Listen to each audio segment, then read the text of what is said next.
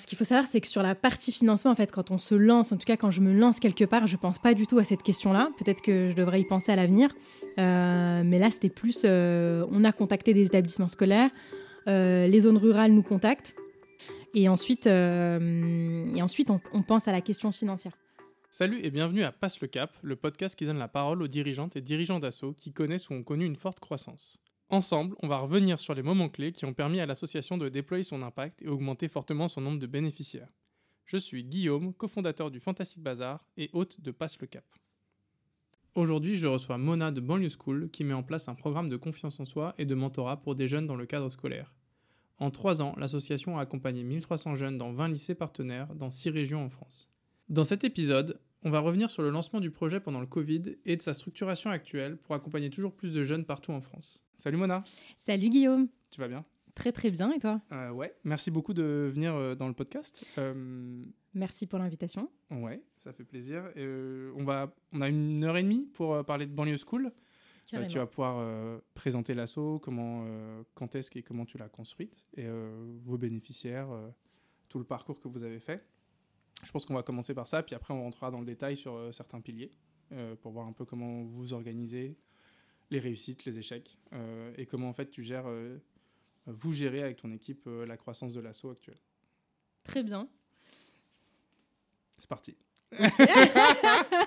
ok, très bien. Euh, du coup, bah, pour me présenter en quelques mots, euh, moi je suis professeur d'économie de formation. Euh, ça fait maintenant cinq ans que j'enseigne.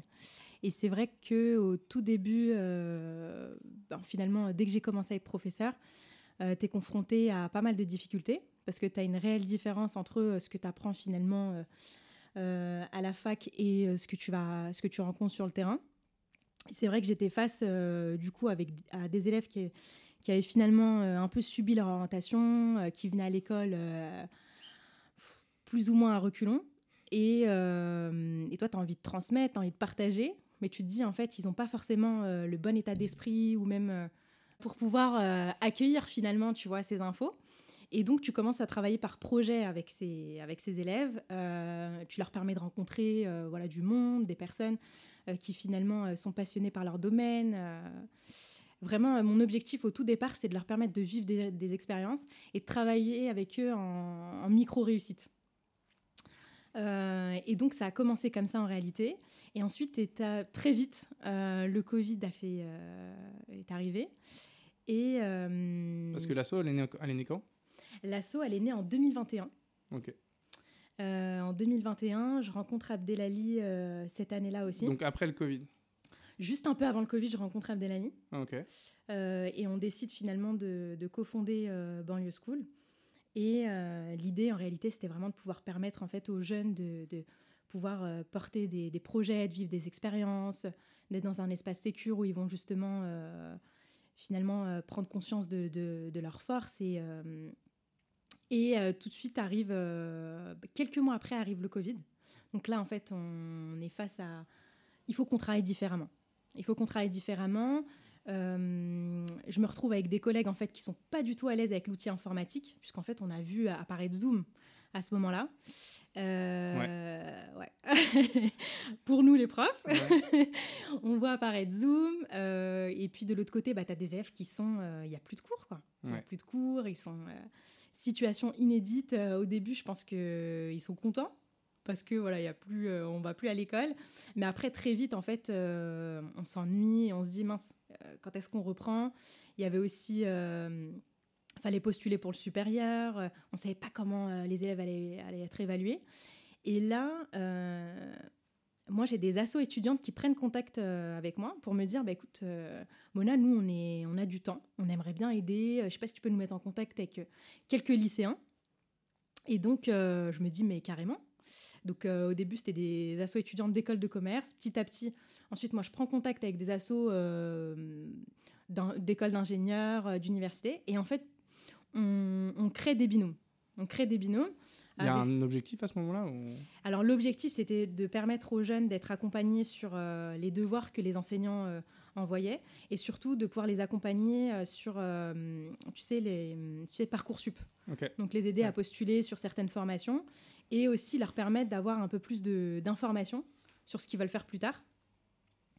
et donc, on crée des binômes, on crée des binômes avec pas mal de jeunes dans un premier temps de mon lycée.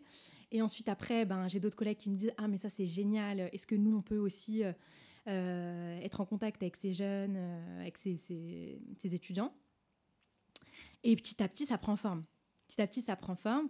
et ce qu'on se rend compte, c'est que ça fonctionne mais ça met aussi en lumière, euh, tu vois, des choses sur lesquelles on doit travailler. Et c'est la raison aujourd'hui, euh, et c'est aussi pour ça qu'on a mis en place une formation pour les mentors, parce que finalement, ça s'improvise pas non plus euh, d'être mentor. Et je raconte souvent une anecdote pour... pour j'ai un jeune un jour qui me dit, je le mets en lien avec une école de commerce, et il me dit, un, un, étudiant pardon d'école de commerce, et il me dit euh, ouais, Mona, euh, c'est top et tout, mais euh, en fait, j'ai l'impression qu'il me parle comme Louis XIV. j'ai trop honte de lui dire que je comprends pas tout ce qu'il me dit, etc. Et en fait, je, me rends compte du coup qu'il faut travailler aussi sur cette avec les mentors sur un peu la posture, parce que parfois ils peuvent être impressionnants pour les, pour les jeunes. Et, et, après, derrière, ça génère de l'absentéisme. C'est-à-dire que le jeune, en fait, il a peur de décevoir, donc il vient plus. Il vient pas aux séances. Et les mentors peuvent se dire euh, oh là là, mais ils sont pas sérieux, euh, franchement. Euh, donc voilà, il y a plein de choses comme ça qu'on a vues et on s'est dit ok, donc maintenant on sort notre formation mentor pour justement éviter, tu vois, ces, entre guillemets, hein, ces dysfonctionnements et pour qu'il y ait une meilleure compréhension pour les mentors et pour les jeunes, bah, finalement de ce partage d'expérience en fait. Ouais. Et attends, et là vous êtes en, en gros, du coup, l'asso, elle naît en 2021, mais en fait, elle, elle naît administrativement en 2021, mais en fait, vous avez commencé déjà votre travail de, de banlieue school euh, dès 2020, en fait, dès le Covid, quoi. Ouais, j'ai plus la notion des dates. Euh, mais oui, oui, ouais. Ah ouais, ça commence bien, bien avant le Covid. on va dire 2019-2020, euh, ça commence, quoi. Ouais. c'est quoi les... Et du coup, là, ce que vous faites, c'est mm. vous mettez en place de manière spontanée un programme de mentorat. Exactement, ouais. Finalement, comme tous les programmes de mentorat, mm. euh, vous, faites un, vous créez un accompagnement sur la posture de mentor et la posture de mentoré. Mm. Ce qui est assez classique finalement dans le, dans le mentorat. Enfin, c'est normal en fait. Les gens ne se découvrent pas une posture de mentor du jour au lendemain euh, facilement. Ça, c'est année 1. Est-ce que vous faites d'autres choses ou pas? Alors l'année 1, non, c'est principalement ce qu'on fait euh, parce que c'est vraiment l'année Covid, quoi. Donc on ne se projette pas sur des événements en présentiel, mais par contre, on est en train de construire quand même euh, la rentrée. C'est-à-dire que mm. là, on se dit, OK, euh, on va déployer ce qu'on avait commencé, en fait, ce sur quoi on travaillait bien avant le Covid. Et donc, c'est en l'occurrence ce qu'aujourd'hui on a appelé le programme IEP, donc qui permet justement à des jeunes de pouvoir porter des projets et de pouvoir finalement appliquer, enfin, toute la théorie qu'ils apprennent en classe, pouvoir l'appliquer sur des projets concrets qui les animent. Mm et donc on prépare finalement ça en se disant euh, comment on va pouvoir le déployer si, euh, bah, si les mesures sanitaires, tu vois, restent les mêmes. Quoi. Ok. Donc c'est assez marrant, c'est-à-dire qu'il y a du distanciel, ouais.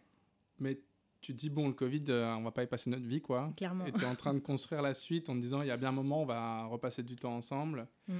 Et tu reviens sur ton point de départ qui était donc si je reprends l'ambition, euh, et peut-être après prendre deux secondes pour présenter, euh, pour parler, pour dire qui est Abdelali aussi, parce que tu as dit, ouais, j'ai rencontré Abdelali, c'est euh, c'est le fondateur de Banlieue Santé, Absolument, je crois. Donc, Banlieue, Santé, est un spin-off de Banlieue Santé, c'est ça?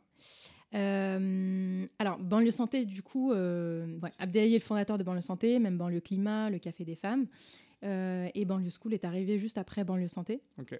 Donc Abdelali, on est le président cofondateur. Euh, et puis voilà, la, finalement, la philosophie et l'énergie est la même.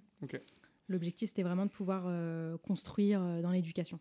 Ok, et c'est ça. Et donc, en gros, tu, vous construisez du mentorat un peu par opportunité, mais le principe de base, c'était, tu reviens quand tu construis YEP, le programme YEP, c'est mm. aussi dans cette idée-là de redonner aux jeunes la motive, une vision, etc. Qui dépasse, ouais, c'est ça, qui dépasse le, simple mentorat, qui est une brique parmi d'autres. Mm. Donc, du coup, as en fait l'ADN de départ, tu la gardes euh, et tu continues à aller la chercher et tu te focalises pas que sur euh, un, format d'accompagnement. Ça, c'est année 1. Année 1, vous avez quoi comme euh, statistique, on va dire? Genre, vous accompagnez combien de jeunes Ouais. L'année 1, on est sur en moyenne 500 jeunes accompagnés. Et du coup, l'idée, c'était, c'était toujours qu'un mentor et, accompagne qu'un jeune. Donc, on était aussi sur 500 mentors. et même l'année 2, d'ailleurs. On reste sur les mêmes chiffres. Ok. Et l'année 3, vous êtes à combien là? L'année 3, du coup, on double. Bah, j'attends de voir un peu, mais en, l'occurrence, là, on sera sur 1200, normalement, fin décembre. Donc ça c'est intéressant, c'est-à-dire qu'en gros, année 1, année 2, euh, et j'imagine que année 1, y a, vous avez très peu de budget, année 2, vous avez un peu plus. Oh, l'année 1, on a, on, a, on, a, on a rien. Hein. Ok, donc 500, 500 à la moitié, c'est beau. Année 2, vous avez quoi comme budget? Alors l'année 2, on a euh, 80 000 euros. Ok. Et là, tu embauches des gens? Alors l'année 1, j'embauche une personne. Année 1, t'embauches? Ouais. Euh, non, pardon, l'année 2. L'année 2, t'embauches une personne. Dans l'année 1, on n'a on a personne, ah on n'a rien. si t'as pas de budget, tu vas, ouais, clairement. tu vas pas payer avec des salades. et, euh, et, donc, et année 3, là, vous êtes combien? L'année 3, là, on sera, on sera 5, puisque j'attends une cinquième personne. On sera 5. Ouais. Ah, donc c'est une grosse croissance. Euh... Ouais. Et c'est intéressant parce que du coup, ce que tu dis, c'est que l'année 1 où tu commences à avoir du budget, donc année 0, année 1, pardon, tu, tu fais tes preuves en fait. Année 2, on dit ok, ça marche, c'est cool. Euh, on va financer. Et, là, en fait, plutôt que de dire, bah, du coup, maintenant qu'on a fait 500 avec zéro thune, il faut qu'on fasse euh, le 1000 euh, avec de l'argent, tu dis non, on va continuer à faire 500 et on va construire la structure. Et en fait, ça t'a permis. du coup, là, tu doubles, tu as eu le plan mentorat, j'imagine Absolument, ouais. On est lauréat du plan Un jeune, un mentor. c'est ce qui nous permet de doubler en réalité. et après, la deuxième année, on n'a pas doublé parce qu'on s'est rendu compte aussi qu'il y avait un gros, gros travail à faire sur les, sur les process euh, quand un mentor arrive au sein de la structure pour pouvoir accompagner un jeune mineur, euh, il y a un certain nombre de documents à obtenir, il y a euh, la formation mentor dont je te parle, il faut aussi travailler avec les parents, parce que bah, pour un parent, il faut imaginer que quand il a un enfant de 14 ans qui va être mis en relation avec un adulte, bah, derrière, il y a quand même un cadre qu'il faut construire, et puis il faut rassurer les parents et leur montrer que on est, présent. donc il y a un certain nombre de choses on prend conscience de ça et on se dit, OK, donc là, il faut vraiment, vraiment euh, bah, travailler les process dont je te parlais. Et surtout, euh, ce qu'il faut savoir, c'est que nous, on travaille donc certes avec les parents, mais on identifie les jeunes au sein des établissements scolaires. Donc ça veut dire que le proviseur, il va être aussi au courant du nombre de jeunes qu'on accompagne au sein du lycée. Il veut aussi être au courant de qui arrête, qui continue, pourquoi, euh, pour qu'ensuite, lui, il puisse aussi bah, savoir déjà ce qui se fait dans son établissement, mais aussi faire le lien avec les professeurs, euh, notamment les, professeurs principaux. Donc nous, on fait en sorte quand même d'avoir des professeurs référents dans les établissements scolaires, mais on n'a pas tous les profs principaux de chaque jeune. Donc il faut qu'à un moment donné, l'information soit centralisée pour qu'ensuite euh, on puisse avoir une connaissance, euh, en tout cas savoir qui est dans ce process de mentorat. Donc il y avait un, vrai travail finalement, entre guillemets, de co-construction avec les parents qu'il faut rassurer on fait des réunions de rentrée avec eux. Euh, on reste quand même très disponible pour eux pour... Euh, bah, par exemple, tu vois, ce qui me vient en tête, c'est euh, des fois, tu as des parents qui savent pas réellement ce qui se dit entre le mentor et le jeune. Bon, nous, on demande au mentor quand même de faire des comptes rendus, mais souvent, tu as des parents qui m'appellent et qui me disent Mona, mon, fils, il me dit rien, toi, tu pourrais pas me dire ce qui se dit, etc. C'est un peu bizarre et compagnie. La balance, quoi. mais après, je comprends. Je comprends, tu vois. Euh, donc l'idée, c'est pas que je, je, relise tout ce qui a été dit pendant la, les, les, les, moments euh, entre le mentor et le mentoré, mais il y a quand même des inquiétudes. Mmh. Euh, et donc voilà, donc co-construction avec les parents et puis surtout avec les établissements scolaires. Oui, donc en fait, ton année zéro, c'est tu fais les choses comme ça. Et année 1, tu dis, OK, en fait, j'ai des parties prenantes, j'ai des bénévoles, j'ai euh, des bénéficiaires, j'ai les parents des bénéficiaires, j'ai euh, les établissements qui en fait sont des euh, intermédiaires mm. prescripteurs. Tous ces gens-là, en fait, ils ont des besoins, ils ont des attentes. ce que j'apporte comme bénéfice à mes bénéficiaires, il ne se fait pas tout seul, il faut que je structure. Mm. Donc cette, année-là, c'est ce moment-là où en fait tu structures ton activité. Quoi. Exactement, et puis aussi, il faut rassurer en réalité les professeurs. parce que le mentorat, même si on en parle beaucoup aujourd'hui, c'est quelque chose euh, qu'on ne connaît pas réellement. En fait, on ne sait pas ce que c'est. Mm. Euh, même, euh, les, même pour les élèves, c'est très flou. Des fois, ils disent, mais c'est quoi? C'est un prof particulier c'est... Donc, il y a, quand on arrive dans un établissement, en fait, et quand on parle du mentorat aux, élèves, c'est de leur expliquer qu'est-ce que le mentorat. c'est pas un prof particulier, c'est pas un deuxième parent, c'est pas un, deuxième euh, entre guillemets professeur. Et puis aussi de l'autre côté, il faut que le professeur soit euh, réelle partie prenante euh, et qu'il se dise ok, euh, il fait pas la même chose que moi, il- il- on, on est complémentaires Ouais. et pas euh, il va pas remplacer, euh, il va pas faire mon cours quoi. Ouais, ouais. Oui, non, faut, faut, faut écarter les peurs. Mais donc, du coup, tout ça, c'est dans des process où toi, tu t'identifies petit à petit les trucs que tu dois dé- Ouais. débloquer. Euh, qu'est-ce que tu dois, qu'est-ce que tu dois dire à qui? Qu'est-ce que, Quels sont les besoins en termes de connaissances Mm. pour que les gens puissent prendre des décisions, etc. Absolument. Ouais. Donc ça, c'est deuxième année. Ça te permet de, aussi de postuler à un jeune à mentor euh, et d'être convaincante puisque vous avez Ouais. été lauréat. Et cette année, du coup, c'est une année de croissance où là, en fait, bon, on améliore toujours son service, on va dire, mais, mais là, en gros, le but est, euh, le focus, c'est plus sur le doublement de l'activité et comment vous gérez ça, plus Ouais. que sur comment est-ce qu'on raconte le mentorat aux jeunes. et Mm. compagnie. J'imagine que c'est un peu ça le... Ouais, clairement, c'est ça. hein. Ok, trop cool. Donc ça, ça pose un peu le... Et là, votre budget cette année, c'est combien? On est à 350 Ok. 000 euros. Euh, donc là, tu as fait en gros 0, 10 000 euros de budget, 80 000, 350. Mm. Donc l'année prochaine, on est à 1,5 million, quoi. J'espère. Euh, c'est tout ce qu'on te souhaite. Euh, ok, super intéressant. Euh, on va revenir sur la partie création du, comment dire, de l'assaut. D'une certaine manière, en fait, il y a à dire et en même temps, c'est un peu l'élan du démarrage et tu l'as déjà expliqué. Moi, ce qui pourrait m'intéresser, moi, c'est comment vous êtes organisé euh, année 1. Comment que, en fait, comment ça marche Il y a un truc euh, qui est assez intéressant sur la, la participation des profs et Mm. des proviseurs euh, sur euh, la mise en place ou des CPE sur la mise en place euh, dans un établissement. Ce qui, a- ce qui va m'intéresser, moi, c'est plutôt que d'aller directement convaincre des jeunes de se faire accompagner, d'aller convaincre en fait Mm. des établissements. et du coup, comment est-ce que tu construis ça? Est-ce que tu as tiré une substance moelle de c'est quoi le process pour ouvrir un, entre guillemets ouvrir un nouvel établissement? Euh, les profs, les, comment, comment ils se situent là-dedans Parce que je crois que c'est des classes entières qui vont être accompagnées. Donc en fait, il faut convaincre un prof plutôt que des jeunes. C'est assez euh, contre-intuitif au début. Euh, et après, comment est-ce que vous recrutez des mentors aussi? Tu, en, en préparant le podcast, tu m'expliquais que le but, c'est de recruter des mentors dans tous les corps de métier, à tous les niveaux d'études différents. Donc c'est pas quelque chose que je vois aussi très souvent. d'avoir besoin d'un mentor plombier ou d'un me- d'un mentor Mm. bûcheron, j'en sais rien.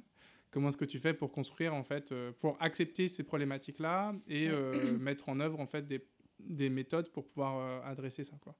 Voilà, comment ça marche. Ouais. Euh, alors, ce qu'il faut savoir, c'est qu'au donc au, au départ, euh, on s'appuie beaucoup sur, euh, sur un réseau de professeurs. Donc, ils sont chacun dans leur établissement, euh, ils ont des classes, ils sont quand même en capacité de pouvoir identifier justement les élèves qui auraient besoin de, de mentorat. J'ai une question, c'est tes copains ou c'est euh, t'as contacté le syndicat euh, Syndicat des profs. Ouais. Non, mais en fait, comment est-ce que tu crées ce réseau-là? Alors, euh, Vu que t'es prof, t'as des réseaux, mais Oui, oui, oui. Et bah après, je, finalement, on- en tant que prof, je connais beaucoup d'autres professeurs. Et après, c'est un peu euh, bouche à oreille, quoi. Ouais. C'est, euh, tiens, ah, tiens, Mona, euh, j'ai un collègue, il a entendu parler d'initiative, lui aussi, il veut le mettre en place. Donc, en fait, c'est un peu un effet boule de neige. Ok. Euh, Donc toi, tu reçois des appels. exactement, ouais. Même les proviseurs aussi. Euh, et puis sou- souvent, c'est, euh, bah tiens, euh, un proviseur qui va te dire, ah bah tiens, je, je connais un, j'ai un collègue sur un autre établissement, il aurait vraiment besoin de ça. Si tu peux déployer aussi autre chose avec eux. Et c'est ce travail de terrain qui va faire que petit à petit, en fait, les gens te connectent aussi. Euh, et qu'après, euh, bah, tu arrives à déployer ces programmes de mentorat. Tu disais tout à l'heure euh, d'accompagner des classes entières. Ça, c'est vraiment cette année où on l'envisage. Euh, mais c'est vrai qu'au départ, c'était pas du tout, euh, pour être très transparente, j'avais pas pensé. Et en fait, euh, bah, lors de cette année-là, quand on présentait le mentorat, mais aussi en réalité le programme YEP, puisque c'est celui qui intéresse quand même beaucoup les, les élèves, quand, quand j'en parlais à chaque fois dans les classes, en fait, je me rendais compte que euh, dans 70% des cas, toute la classe était hyper motivée. Ouais. Et après, c'est là où je me suis dit, mais en fait, c'est génial parce que si chacun a un mentor dans un domaine différent, les élèves entre eux vont pouvoir, entre guillemets, s'échanger un peu leur mentor Mhm. pour une heure et il va y avoir un réel partage d'expérience. Euh, J'arrête pas de bouger le micro. Attends, attends, vas-y. Je vais, on va, je vais noter le temps. Je vais reculer un peu le micro. Je Ouais. parle beaucoup avec mes mains. je note juste le timing. Hop Euh, ok, donc tu disais. Hop. Euh, Ils vont se partager les mentors. Oui, voilà, parce que souvent les élèves disaient euh, Ah, tiens, moi j'ai envie d'être en lien avec un mentor qui est plus dans le secteur de la communication, mais il y a aussi la comptabilité qui m'intéresse. Donc en fait, et quand, quand on, quand on, on parle du coup avec les jeunes d'une classe, on se rend compte qu'il y en a un qui sera forcément intéressé par la compta, entre guillemets. Et donc c'est là où je leur dis en fait, rien ne vous empêche pendant une heure de dire euh, à votre mentor Tiens, est-ce que je peux te mettre en relation avec mon, avec mon collègue, quoi, enfin mon camarade de classe euh, et en fait, c'est de là où je me dis, bah tiens, c'est encore mieux si on arrive à accompagner des classes entières, euh, puisque là, le professeur, en fait, est réellement partie prenante du projet. Et, et voilà, il dit aussi, ça c'est bien, là j'ai vu que ça n'allait pas avec tel mentor, est-ce que vous pouvez vous, vous améliorer de ce côté-là Pour les comptes rendus, j'ai besoin de telle info. Donc euh, finalement, réelle co-construction et... euh, Ouais, finalement, tu as un intermédiaire, comme si c'était un bénévole de ton asso, qui vient en fait s'assurer d'une certaine manière que ça fonctionne bien. Euh, lui, en fait, s'il vous sollicite, c'est pour aboutir à un résultat qu'il a identifié. Donc, en fait, il saura aussi vous solliciter en disant Je comprends pas pourquoi là on n'arrive pas à aller vers ça. euh, J'ai des jeunes qui bloquent avec tel mentor. et en fait, toi, tu as un relais naturel de ton activité, en fait. Ça Ouais, ouais, et puis j'ai un exemple là en tête. euh, on est, on est parti présenter le dispositif dans un lycée à Lille. Mhm. Et euh, l'équipe, en fait, euh, on a réuni toute, les, toute, toute l'équipe éducative de trois classes. Et en fait, euh, ils se sont dit, bah, tiens, le challenge l'année prochaine, c'est de faire du 100% de réussite quoi, pour les élèves. Donc, OK, ils vont être accompagnés sous forme de, de mentorat. Derrière, il y en a qui vont participer au, au programme IEP. Nous, derrière, on va faire telle action. Il faut qu'on crée une dynamique qui fasse que les élèves se disent, OK, euh, on, on arrive à ces 100% de réussite. Ok. Juste le programme IEP, c'est... tu peux nous l'expliquer? Ouais. Euh, du coup, c'est un programme d'accompagnement des jeunes porteurs de projets. L'idée, c'est de pouvoir accompagner les jeunes sur huit mois, de leur permettre d'avoir, euh, on fait deux samedis, un à deux samedis de formation pa- par mois. Et l'objectif, en réalité, c'est de leur permettre d'appliquer euh, la théorie qu'ils vont apprendre lors des formations, mais surtout euh, ce qu'ils ont appris en classe sur des projets concrets qui les animent. Euh, un exemple précis, ça peut être euh, euh, une, une jeune fille qui veut créer, enfin qui veut devenir architecte et en fait elle se dit pourquoi pas travailler, faire en sorte que les Français se sentent bien chez eux. Donc elle veut travailler sur le bien-être, ça l'anime énormément. Et elle s'est rendue compte, par exemple, lors du, quand elle passe le grand oral, qu'elle arrive en fait à mêler sa passion euh, aux maths, euh, aux matières qu'elle étudie euh, tout au long de l'année. Du coup, ça crée une motivation qui va faire que euh, elle va se dire, ok, l'école en fait m'aide aussi à développer ce qui m'anime. Ah, c'est super intéressant. C'est-à-dire qu'en gros, toi, tu motives les jeunes à identifier ce qui les fait kiffer Exactement. et tu leur fais créer un projet qui, naturellement, leur montre le lien entre ce qu'ils font en cours et ce qui les fait kiffer. Quoi. Exactement. Et après, ce qu'il faut savoir, c'est que moi, ce qui m'avait beaucoup marqué euh, la première année, euh, enfin, quand j'ai enseigné, c'est que tu vois, les, les élèves, en fait, on, on- ils rêvent plus, quoi. Mm. que- Ou alors, ils ont, ils ont peut-être un rêve, mais ils osent même plus te le dire. Est-ce qu'on rêvait, nous, quand on était jeunes? Moi, je sais que je rêvais beaucoup et Ah je ouais. rêve toujours. mais tu vois, par exemple, euh, je me souviens des, des- des premières heures de cours où je regardais les élèves et je voyais qu'ils étaient... Rien à foutre. ouais. Ouais, et puis même, tu, sais, tu leur dis, mais t'as envie de faire quoi? Tu, tu te projettes dans quoi? Ils te disent, ouais, bah, je sais pas, rien. Mais tu, tu, tu sens que c'est pas réellement vrai. Non. Mais qu'il y a une honte aussi de dire, bah, moi, mon rêve, c'était ça, mais on m'a plus ou moins dévalorisé, ou on m'a dit que j'avais pas les notes pour, ou en fait, euh, finalement, je me rends compte que je suis un peu nulle, euh, on m'a dit que j'étais nulle. Hmm. Et, euh, et on s'autorise plus à rêver. Et l'objectif, en réalité, de ce, de- de ce programme, c'est vraiment de travailler le mindset et de se dire euh, je, je- je crois à nouveau à mes rêves, en fait. Je me reconnecte à ça. Euh, donc, tu vois, ce qui fait qu'on travaille beaucoup par micro-réussite. Et l'objectif, c'est vraiment de leur permettre de. euh, bah, à chaque fois, tu réussis, tu réussis. Et, et tu reprends finalement euh, goût et tu te dis, oh, ok, en fait, je suis capable. Je suis en capacité de pouvoir bah, faire ce que j'ai envie. Et j'ai un exemple, tu vois, c'est qui m'a marqué, j'en parlais avec mes collègues. Euh, je fais passer le grand oral. euh, Le grand oral, j'imagine, c'est le truc à la fin, euh, à la fin de l'année des 8 mois. Donc 8 mois, c'est de septembre à juin, j'imagine. Euh, C'est l'année scolaire, quoi. Ah non, non, le grand oral, pardon, c'est une épreuve du bac. C'est, Ah, pardon, le grand oral du bac. Ouais. Ok, ok. Ouais. Je croyais que tu parlais de ton, de ton programme euh. Non, le programme d'ailleurs se conclut par un événement où les jeunes sont pitch leur projet sur scène devant leurs parents, tu vois, les proviseurs, Ouais. les professeurs, etc. Non, le grand oral, tu vois, c'était pour faire le lien avec les rêves justement. Euh, je fais passer euh, 57 candidats, euh, tu vois, sur 6 jours. Donc du coup, ouais. Du coup, les... Génial. Ouais.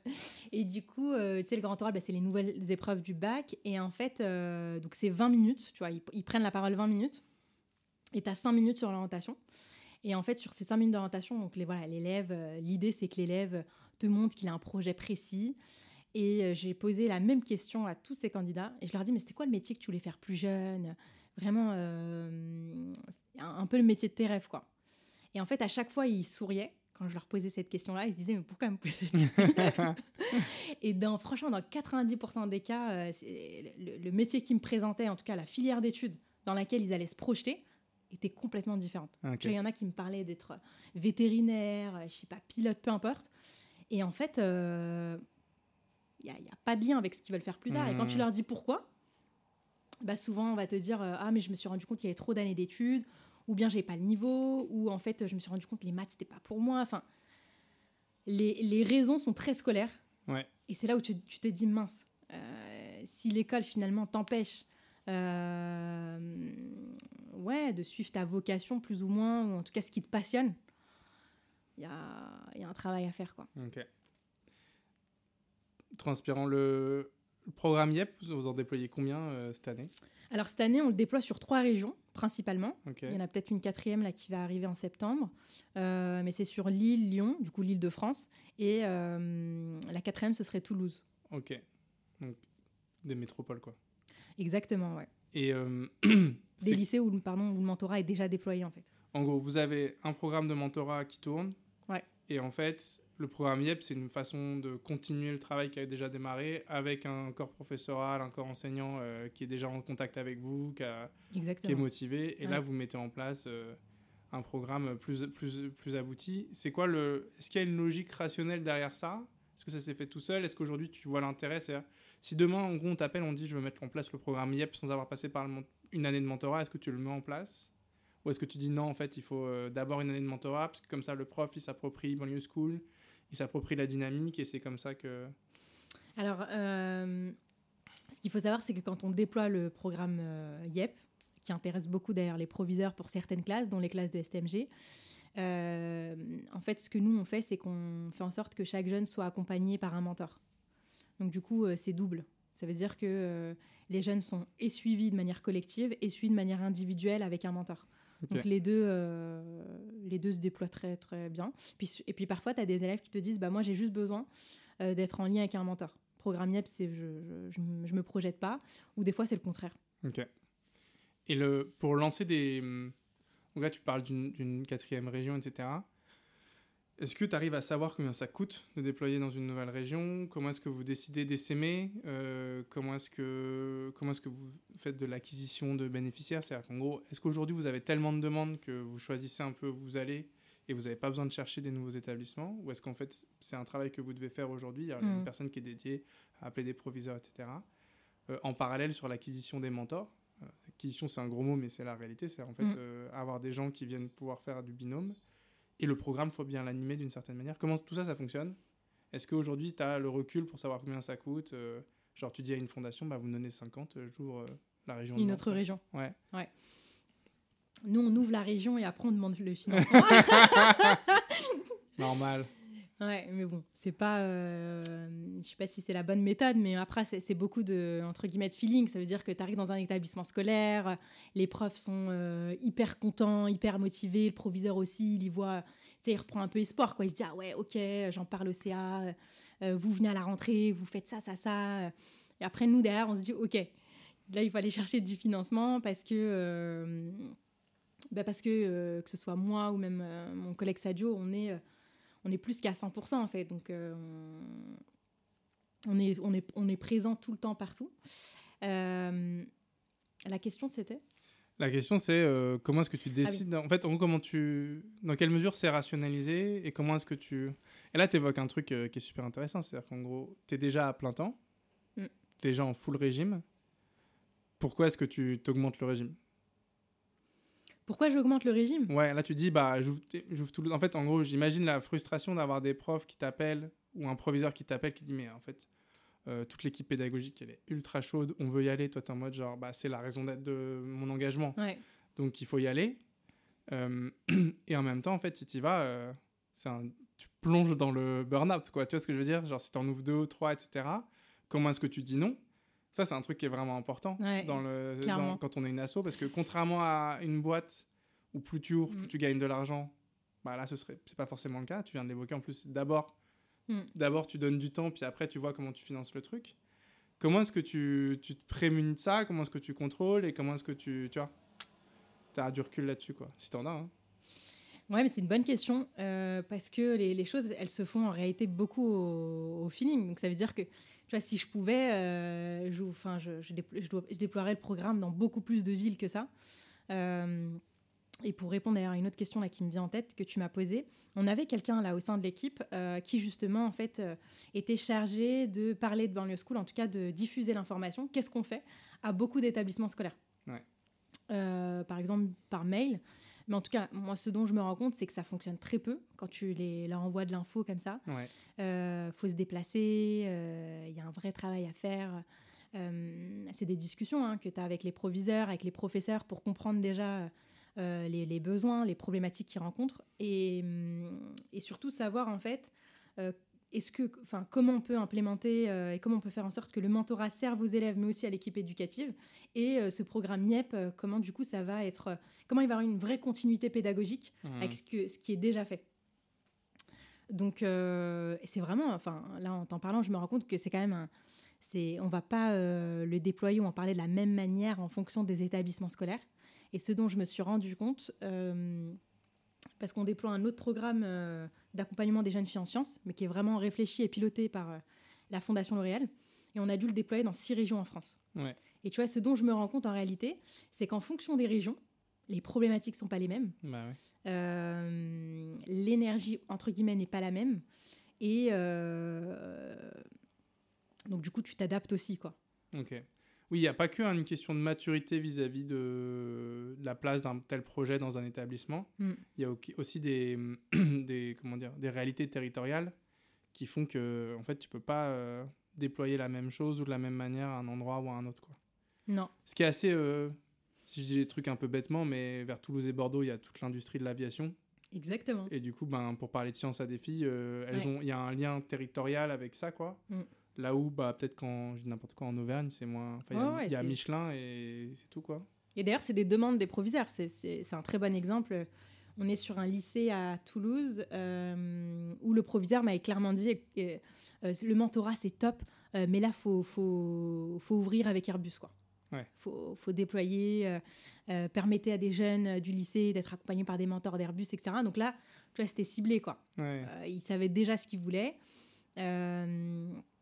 Et ça, c'est super important. Par exemple, il y a des établissements où on arrive et le proviseur a des, euh, finalement a des demandes. Tu vois, il va dire bah, Moi, mon ambition, euh, c'est de permettre euh, qu'il y ait tant de jeunes en prépa. Donc, il faut.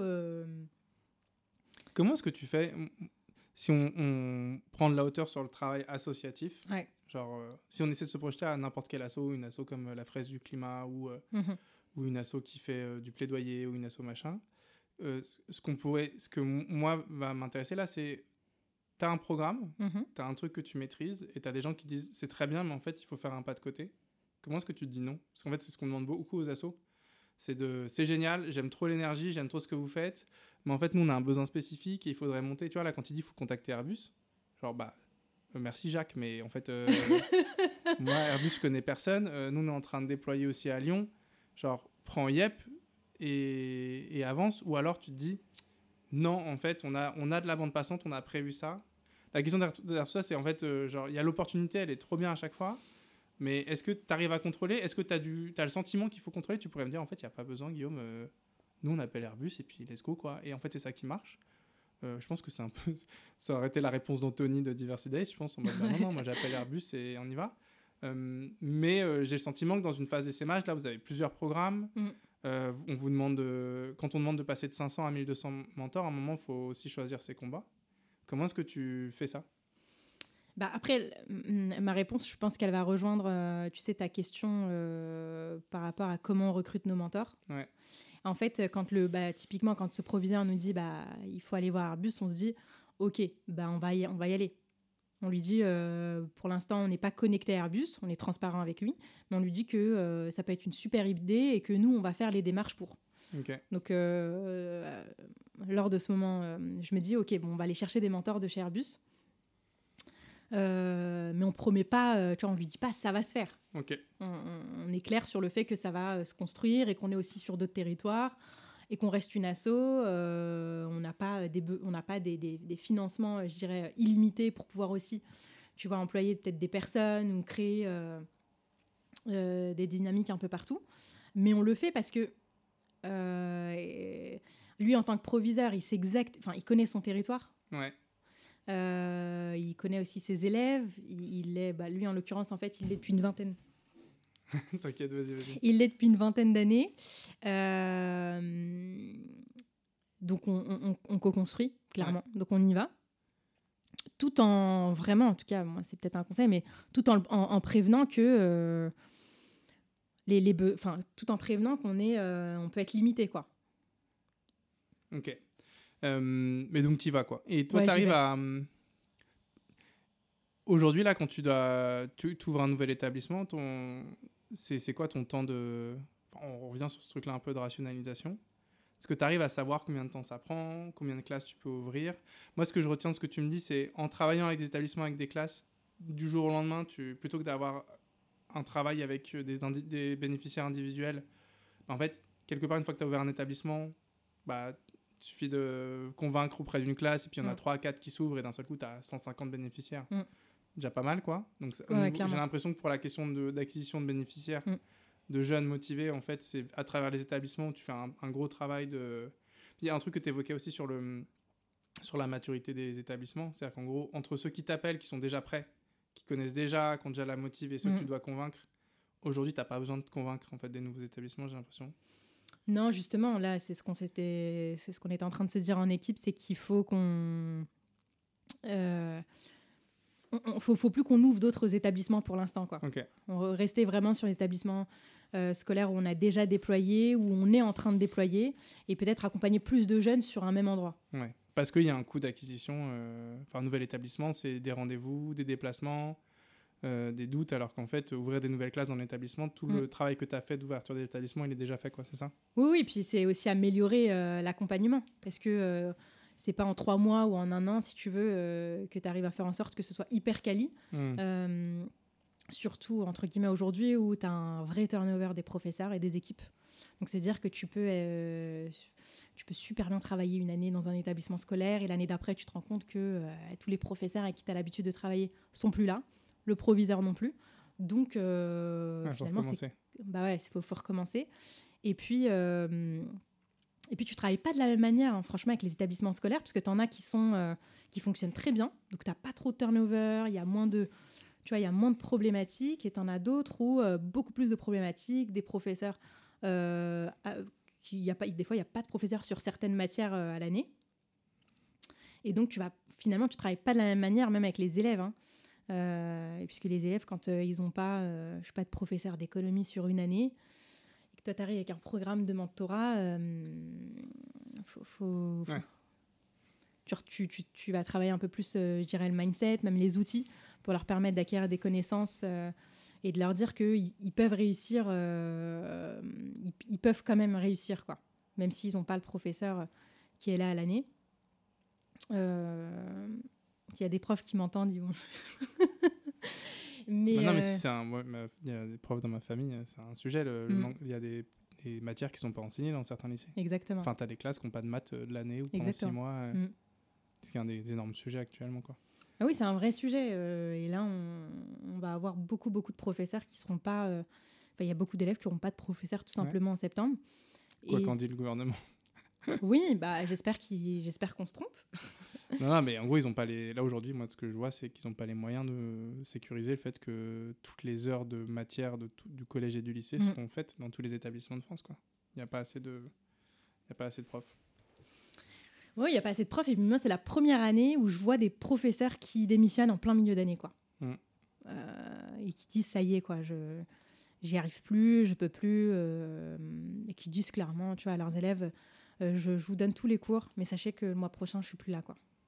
C'est chaud. Ouais, très chaud. J'avoue, ça. Bon, c'est pas le sujet du podcast. non, c'est mais... pas le sujet. c'est pas le sujet. Ah, les mais- pauvres. Mais en vrai, ouais. Euh, moi, du coup, ce que je retiens qui est assez intéressant, c'est que euh, du coup, vous avez décidé en équipe d'arrêter d'ouvrir. Ouais. Parce que sinon, en fait, c'était une fuite en avant. Je te vois au- au- hausser, les yeux en mode genre, et, et heureusement parce que c'était chaud. Euh, Ouais. Donc, du coup, pour en fait pouvoir bien travailler, en fait, euh, t'arrêtes d'ouvrir, tu te focalises sur euh, les établissements Mm. sur lesquels tu es déjà. Donc, il y a une décision de gagner du temps sur de l'acquisition, de se focaliser sur les établissements où vous êtes. Euh, du coup, par contre, pour augmenter le nombre de bénéficiaires, vous augmentez le nombre de classes par établissement, c'est ça? Exactement, ouais, c'est ça. Là, vous appuyez sur des profs qui sont motivés, motivants, etc. Mm. Très bien. Donc ça, c'est cool. Ça veut dire qu'en gros, vous avez déjà une forme de euh, euh, mise en perspective de votre essaimage, euh, où vous savez que, en fait, vous êtes déjà sur des métropoles, donc vous êtes. C'est un choix aussi de pas aller dans le milieu très rural, par exemple?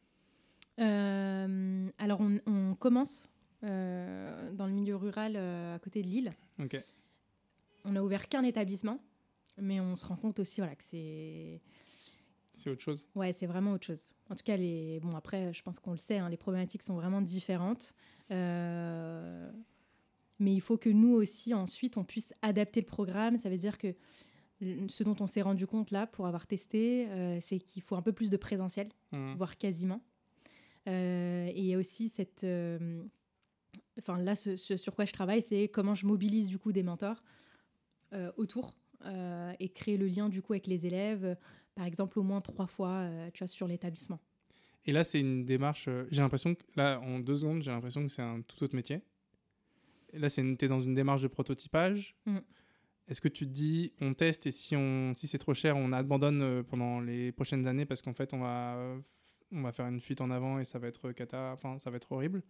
Ou est-ce que, comment est-ce que tu perçois ce- cette ouverture-là? Est-ce que tu dis, on teste, on voit si on y arrive, on arrive à, on voit si on arrive Mm. à identifier des process qui marchent? C'est ça le- la dynamique? Ouais, la dynamique, c'est ça. Euh, forcément, euh, et d'ailleurs, malheureusement, ça coûte plus cher. Ouais. Mais euh, je me rends compte qu'il y a un vrai, vrai, vrai besoin. Donc là, en fait, c'est, comme tu l'as dit, c'est je... établir des process, comprendre ce qui fonctionne et ce qui fonctionne pas, pour ensuite se dire, euh, là, je déploie, quoi. Mais là, c'est, on est vraiment, vraiment à la phase euh, pilote. Et là, tu as quelqu'un qui est dédié à ça ou pas? Euh, pour l'instant, c'est moi et mon collègue qui, qui sommes euh, du coup sur ce lycée et ce programme. Euh, une fois qu'on aura du coup compris l'ensemble, on pourra déléguer. Parce que du coup, ce que, moi, ce que je me dis là, de Mm. l'extérieur, c'est le reste tourne, ça peut toujours mieux tourner, Oui, machin, oui, etc. ouais. Mais le reste tourne, tu as une équipe qui sait faire tourner les établissements en milieu Mm. euh, urbain. Euh, Mm.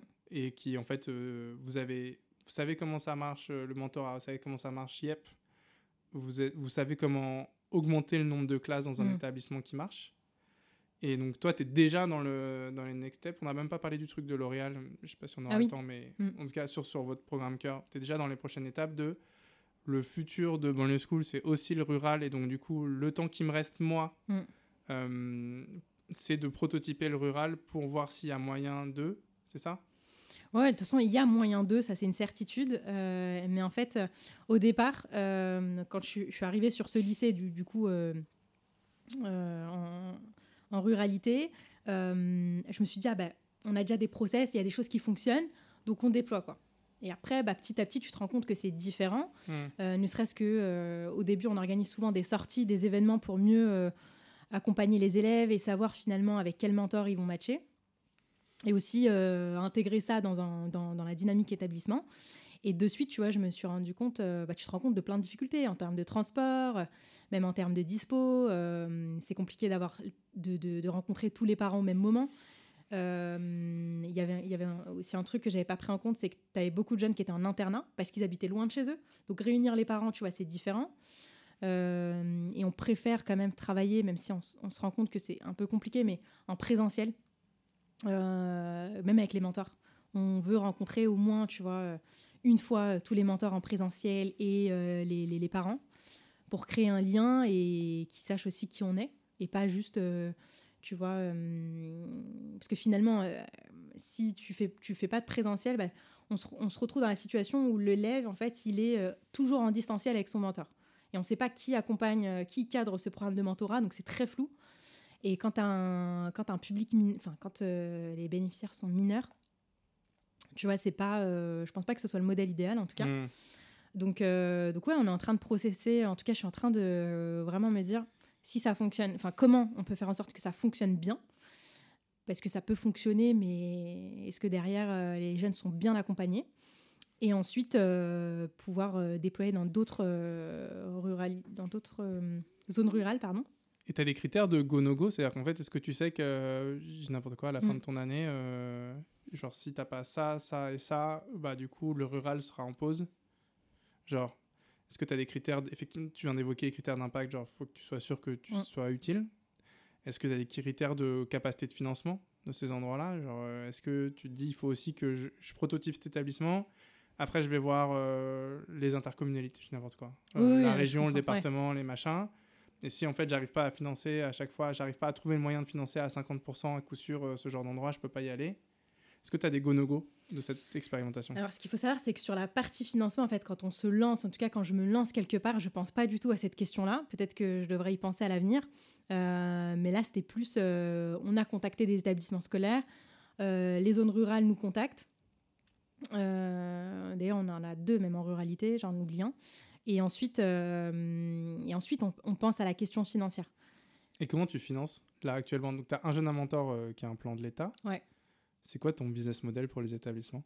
Genre, chaque établissement, tu as une manière de le financer qui est identifiée? Alors, les, ce qu'il faut savoir, c'est que c'est gratuit pour les établissements scolaires. Donc après, effectivement, il y a le plan Un jeune, un mentor qui va financer. Euh, euh, là, nous, on, est, euh, on, accompagne du coup 1200 jeunes. Donc les, même les jeunes qu'on identifie en zone rurale bah, font partie finalement de ce plan Un jeune, un mentor. Mais il faut du cofinancement. Et ensuite, ce cofinancement, ben, on va avoir plusieurs fondations, même des municipalités, enfin un peu un peu tout le monde en fait qui pourrait justement euh, cofinancer. Mais ce dont je me rends compte, c'est que euh, accompagner un jeune euh, dans, un, dans une ville, enfin, le, prix, si tu veux, d'un. Ça peut coûter beaucoup plus cher sur certains territoires. Tu vois, et aujourd'hui, en fait, on, on c'est pas du tout comme ça que c'est réfléchi. Ça veut dire qu'on se dit, bah, si j'accompagne un jeune dans telle ville, ça coûtera le même prix que de l'accompagner dans, dans, dans, dans cette région. Alors que finalement, pas vraiment. Donc, ce qu'il faudrait faire, c'est d'avoir des packages, un peu genre trois types de coûts, euh, et que tu arrives à identifier des. En gros, pour chaque territoire ou chaque, euh, chaque lycée, si tu es sur euh, genre 15, 30 mm. ou 50, quoi. Oui, et puis après, quand on. Et qu'après, quand tu vas voir des financeurs, tu leur dis, bah ici c'est temps, on maîtrise notre sujet. et voilà, quoi. Oui, c'est ça. Et puis après, il y a aussi beaucoup de bénévolat. Hein. là, j'en parle pas, mais. Bah oui. Euh, euh, quand euh, les professeurs décident aussi de travailler avec toi pour savoir ce qui peut fonctionner, ce qui ne fonctionne pas, ils le font sur leur temps libre. Ils ne le font pas dans le cadre de leur fonction. et puis, tu as des parents aussi. Les parents qui disent bah ça c'était bien, mais j'ai vu qu'à un moment donné, là ça fonctionnait pas, je vous conseille ça. Donc finalement, c'est pas des choses, on manage pas, si tu veux entre guillemets le, bénévolat aujourd'hui, mais il y, a une très très grosse part. Mmh. Il bah faudrait qu'on mesure d'ailleurs. Oui, parce qu'après, tu peux le valoriser. Ouais. Euh, ok, très clair. Les, Sur la question des, euh, des mentors, ouais. Euh, comment est-ce que tu recrutes des mentors mm. Déjà, c'est quoi la typologie des mentors? On l'a un peu évoqué. Ouais. en plus, on a évoqué la question de la difficulté d'avoir des mentors en rural, en urbain. Enfin, mm. c'est pas la même chose sur tous les territoires. Mm. Comment est-ce que tu, comment est-ce que vous êtes organisé là-dessus alors, on a la chance euh, d'avoir quand même des grands groupes qui sont euh, sensibles du coup au mentorat. Et donc, du coup, par ce biais, on arrive à avoir des mentors. Mais après, l'objectif pour nous, c'est d'avoir des mentors de, dans tous les secteurs. Donc, ça veut dire, par exemple, quand on travaille avec des lycées pro, si on a des mentors, euh, je sais pas, d'une grande entreprise dans les secteurs de gestion de projet, communication, marketing, euh, c'est pas l'objectif en soi, puisque le jeune, lui, il a envie d'être accompagné par un professionnel euh, dans le même domaine. Et donc, ce qu'on fait, euh, et ça, c'est un autre travail, puisque c'est- d'aller voir en fait plein de, même des PME, des artisans, euh, tout corps de métier, pour qu'ils puissent rejoindre ce programme de mentorat. Ok. Où est-ce que, comment, c'est quoi les, les mécaniques C'est quoi votre process là-dedans? Alors le process aujourd'hui, c'est un travail, euh, j'allais dire, même si on l'emploie beaucoup en ce moment, mais c'est un travail de terrain. C'est-à-dire que c'est un peu le, moi je vais voir plein de, plein d'artisans, plein d'entreprises, et je leur, je leur explique ce que c'est, et je leur dis pourquoi pas. Et en fait après tu as une sorte d'effet boule de neige. Là je contacte aussi des assos, tu vois, de hum, jeunes retraités. Ouais. Euh, donc c'est de contacter voilà des assos, d'aller voir un peu. euh, en vérité un peu tout le monde euh, pour expliquer ces, ces- ces initiatives, qui sont très bien accueillies d'ailleurs, Ouais. pour faire en sorte justement d'avoir des mentors dans tous les secteurs. Quoi. Si on a un jeune qui veut devenir plombier, boulanger, euh, artisan, enfin peu importe, l'idée c'est d'avoir aussi chez nous des personnes avec qui on peut mettre en relation euh, les élèves. Et comment tu suis ce travail de prospection? Donc en gros, euh, donc là ce que, j'entends c'est que c'est toi qui t'en occupes de ça. Ouais. Comment est-ce que tu identifies des endroits? Genre, euh, est-ce que tu vas à point P, tu vois, euh, Mm. pour dire, tu te mets devant avec une pancarte en mode, on cherche- genre, euh, asso cherche mentor, tout corps d'état, tu vois. Ouais. Euh, ou est-ce que, euh, enfin voilà, et une fois que tu as fait ce travail-là, donc tu identifies des endroits, Mm. des gens à contacter, il y a le réseau, mais à un moment le réseau suffit plus. Bien sûr. Euh, tu vas, enfin, truc débile, peut-être tu vas me dire, bah, je vais sur Google, machin, etc. Ou je vais, j'appelle la caisse de retraite euh, des, euh, des professionnels du bâtiment, j'en sais rien. Mm. Euh, et après, comment est-ce que tu suis ce travail-là? C'est-à-dire que tu as des, t'as des gens qui disent, bah, c'est génial. Il n'y en a même pas un sur dix qui va dire, voilà mon numéro, je suis dispo la semaine prochaine pour faire du mentorat. Est-ce que tu as un CRM Est-ce que tu as un Excel? Comment ça marche? Oui, ça veut dire que quand on va voir en fait euh, ces, ces potentiels mentors, euh, donc déjà moi je leur explique le process pour s'inscrire. Comment tu les identifies déjà? Alors comment j'identifie? Euh, bah, Comme je te disais en fait je vais dans... C'est... C'est C'est quoi le point de départ, genre Étape, étape? Genre, imagine que tu fais ça. Tu veux genre- le secret Non, Ouais, non, mais tu vois, mettons, tu te dis, vas-y, jeudi matin, j'ai mes trois heures qui sont programmées pour, euh, pour identifier des mentors. Tu fais quoi D'ailleurs, j'ai deux personnes aussi au sein de l'équipe hein, qui sont en service civique et Qui travaille avec toi ouais. ouais, qui travaillent avec moi sur ça et qui le, et qui le font super bien. Euh, et du coup, notre rôle, en, en l'occurrence, euh, et moi, là où je les accompagne pour qu'ensuite elles puissent le faire, c'est vraiment de savoir présenter le process mentorat euh, et d'identifier des entreprises donc, qu'elles peuvent appeler, par exemple. Ouais. Ils vont, où est-ce qu'ils les cherchent ils, peuvent, ils peuvent les chercher sur Google, par exemple. Ouais. Et puis après, c'est de se dire, bah tiens, là, nous, on est sur Bagnolet actuellement. Donc en fait, on avait identifié déjà, ça, ça partait, d'ailleurs, c'est parti comme ça. On avait identifié en fait pas mal d'entreprises euh, sur la ville et on s'est dit, bah tiens, on va aller les voir, leur parler du process, enfin le- le- leur parler du comment on devient mentor et si ça peut leur plaire. Et en fait, on a vu que ça prenait. Et donc après, euh, là cet été, ce sur quoi on, travaille, c'est vraiment de se dire, ok, est-ce qu'il n'y a pas des assos qui réunissent en fait tous ces corps de métier? Euh, Tiens, là oui, donc on les contacte. Est-ce qu'on peut pas aller sur une autre ville pour les contacter? Par exemple, là, les, les deux personnes dont je te parle, elles sont chacune dans une ville et elles me disent elles- d'elles-mêmes, tiens, j'ai Mona, j'ai identifié plein d'entreprises, est-ce que c'est bon, je peux aller les voir Ouais. Et en fait, petit à petit, ça fait, ça fait vraiment un effet boule de neige. Euh, et parfois, ils se disent, mais comment tu veux que j'accompagne ce jeune, etc. Ouais. Et, et ce qu'on fait, en réalité, c'est qu'on, on- du coup, on leur dit, si ça t'intéresse, inscris-toi. Donc, ils s'inscrivent. Et après, on leur dit aussi de, de venir. Tu sais, nous, euh, dans le- la formation mentor, il y a toujours une demi-journée en présentiel. Ouais. Le reste peut être fait en distanciel. Et on leur dit de venir juste cette demi-journée-là. Souvent, on l'a fait le samedi matin, juste pour au moins écouter, comprendre ce que c'est. Et ensuite, euh, s'ils sont OK, bah, on finalise le process. Si c'est pas le cas, euh, ils, peuvent bah, librement dire non. Ouais, ok. Donc, du coup, tu as un travail de terrain, tu tapes aux portes, les gens, ça les motive. C'est ça. Pour, euh, en fait, les tester leur engagement, tu leur demandes de se déplacer une demi-journée. Mm. euh, où en fait, tu leur... c'est une manière de leur dire, bah, ça va vous prendre du temps. Ça va... Et donc, du coup, en fait, Ouais. et ça commence maintenant, quoi. Mm. Et après, donc eux, ils s'inscrivent, c'est-à-dire ils laissent un mail pour recevoir les infos pour la prochaine réunion. Exactement. Ouais. Il y a des réunions toutes les semaines, j'imagine, toutes les deux semaines. Euh, les réunions pour euh, la formation? Ouais, mentorat. Non. Euh, pour la formation mentorat, nous, on a sept modules euh, et on demande de- une présence obligatoire seulement une demi-journée en présentiel. Après, euh, c'est quoi C'est tous les mois qu'il y a la, la demi-journée? Enfin, en gros, les dates, elles sont déjà prévues à l'avance. ah pardon, ah oui oui, oui, ok, je viens de comprendre la question. Ouais. Ouais, toutes les deux semaines, Ok, donc, il y a des sessions. donc, en gros, toi, tes, tes collègues qui sont sur le terrain avec leur petite valise, eux, ils savent que de toute façon, s'ils trouvent un artisan motivé, lui, il a moins de deux semaines avant la prochaine. Exactement. Donc, il sait, machin, Ouais. etc. Il laisse son contact. C'est ça. Il vient, il vient pas. J'imagine Mm. que après vous continuez à, à entretenir les relations avec ces gens-là. Oui, on peut les relancer, euh, mais après, bon, quand on voit que la personne, enfin, si au bout de la deuxième relance, elle vient pas, on, on classe quoi. Enfin, Et est-ce que quand vous avez, vous avez, du coup, vous avez, vous classez, mais vous gardez dans la base de données ou pas? Ouais. J'avais une base de données avec euh, Martin Truc, plombier, euh, c'est ça. machin. Parce que j'imagine aussi que petit à petit, ça pourrait être intéressant pour, euh, bah, il y a Jules, euh, lui, il veut faire euh, du montage, j'en sais rien, et en fait, tu vas dans ta base de données et t'appelles le gars qui est jamais venu en lui disant ouais, on avait pris contact avec vous et tout, Mm. plutôt que de, enfin, est-ce que vous avez, est-ce que la projection c'est ça? C'est d'avoir une base de données de professionnels que vous pouvez contacter sur des métiers spécifiques?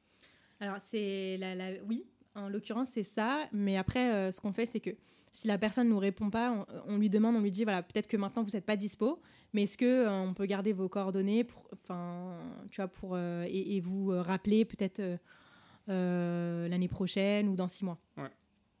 Ok. Et puis sou- souvent, nous on le voit, c'est que des fois la personne te dit je suis pas dispo ou alors je vois pas trop comment je peux accompagner un jeune, mais je connais quelqu'un qui.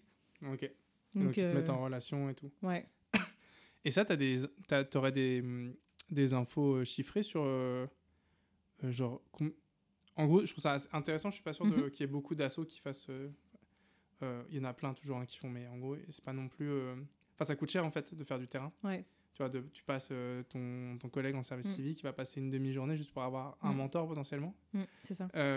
C'est quoi Comment est-ce que vous vous dites C'est quoi l'in- l'intérêt pour vous plutôt que de. Enfin, pour moi, il a déjà été évoqué. C'est-à-dire qu'en fait, euh, quand tu travailles avec les grands groupes, l'avantage, c'est que tu as 500 euh, mentors potentiels du jour au lendemain. Mais les grands groupes, très souvent, c'est des, des profils cadres. C'est pas des profils artisanat. Euh, c'est peut-être moins le cas si tu travailles avec des euh, Vinci, Construction et compagnie, tu Mhm. vois. Peut-être qu'il y a aussi un truc à aller chercher. Mais sur ces artisans de terrain-là, Ou pas d'ailleurs. hein. ou pas Ben, par exemple, tu as des grands groupes avec qui, on, avec qui on, on a déployé ces programmes de mentorat qui arrivent justement à mobiliser, bah, par exemple, des cadres dans un sec- secteur euh, précis, mais moins dans un autre. Ok. Donc, euh, Oui, il y a des cultures, du coup, tu dis, euh, tu as des gens, tu as, as des métiers où les gens trouvent ça naturel, de, où l'envie, est naturelle de faire du mentorat, et tu en as d'autres où ils sont en mode, genre, c'est pas mon truc, quoi. oui, qui, qui s'y intéressent, je pense pas vraiment parce qu'il y a une méconnaissance. Euh, mais en tout cas, euh, c'est un, un- un autre travail. Quoi. Il faut que le, le groupe soit aussi engagé, enfin, se dise, OK, je vais euh, prendre le temps d'expliquer ce que c'est à euh, ce secteur, par exemple. Ok, intéressant. Et du coup, là, tes services civiques, et toi, quand vous battez le, le pavé, tu sais combien, euh, tu sais, tous les mois, tu sais combien tu as acquis de mentors potentiels ou Ah pas oui, euh, on sait combien, oui. C'est à combien en moyenne En moyenne, là, euh, bon, après, ça fait 3-4 mois qu'on fait ça, mais en moyenne, on est sur euh, 50 quoi. 50 par mois Ouais. Par personne Ou en tout Euh, par personne. Ok. Ouais, donc, du coup, c'est quand même un investissement qui est énorme. C'est-à-dire que si, tu, si c'était des salaires chargés, euh, ça ferait cher le mentor, quoi. Mm. Ok. Clairement. Et Mais, mais on est, Et- c'est obligatoire. Et voilà, c'est ça, c'est ma question, c'est, c'est, tu valides quand même euh, l'ambition, quoi. Bah, clairement, parce que tu sais, quand on arrive dans un, dans, dans- dans un établissement scolaire, euh, tu peux mentorer, par exemple, des jeunes qui sont en classe, euh, qui sont en général, d'autres euh, en techno. Mais par exemple, je sais pas si tu étais en STMG euh, ou en ST2S, enfin, peu importe la filière. Tu as aussi les lycées pro. Et euh, les, les jeunes ont quand même envie d'être accompagnés par quelqu'un qui, euh, qui fait ce que lui a envie de faire. Et, et tu vas pas lui imposer non plus d'être accompagné par un mentor dont la spécialité c'est la com. Si lui il a envie de faire, par exemple, il rêve, je sais pas, de créer un, un- un réseau de franchise ou peu importe dans le secteur de la boulangerie, de la pâtisserie. Et d'ailleurs, tu as même euh, une jeune qui était en, première générale et qui me dit mon rêve, c'est d'ouvrir une boulangerie. Mais là, mes parents, ils sont pas trop, trop chauds. Euh, ils veulent que je fasse ça, mais j'aimerais tellement être accompagnée par un mentor qui est dans cet univers-là. Euh, quand, quand le jeune exprime une demande, nous, l'objectif, quand même, c'est vraiment de répondre à sa demande parce que ça fait partie aussi des critères euh, qui vont permettre, qui vont faire en sorte que la, euh, si tu veux, que la relation de mentorat, en tout cas, que ça, que ça fonctionne. Parce que si le jeune, il est, il est accompagné par quelqu'un qui, qui est dans Oui, non, mais ça fait, ça fait sens. C'est-à-dire qu'en gros, euh, cette jeune là qui veut ouvrir une boulangerie, bah, si tu la mets en relation avec un gars qui travaille chez EY, euh, qui fait de la, de la fusion-acquisition, ça l'intéresse pas, quoi. Ouais. Et en fait, ce que tu dis aussi à travers ça, c'est, et je trouve ça super stylé, c'est-à-dire qu'en gros, euh, ça rejoint le, le, point de départ de votre engagement. Mm. Vous êtes au service des jeunes et de leur envie profonde euh, mm. et dans ce qu'il y a de plus émotionnel là-dedans. Et qu'en fait, ça suffit pas d'être euh, de bonne volonté et d'être adulte pour, mm. pour, avoir, pour être pertinent vis-à-vis d'un jeune de lycée. Quoi.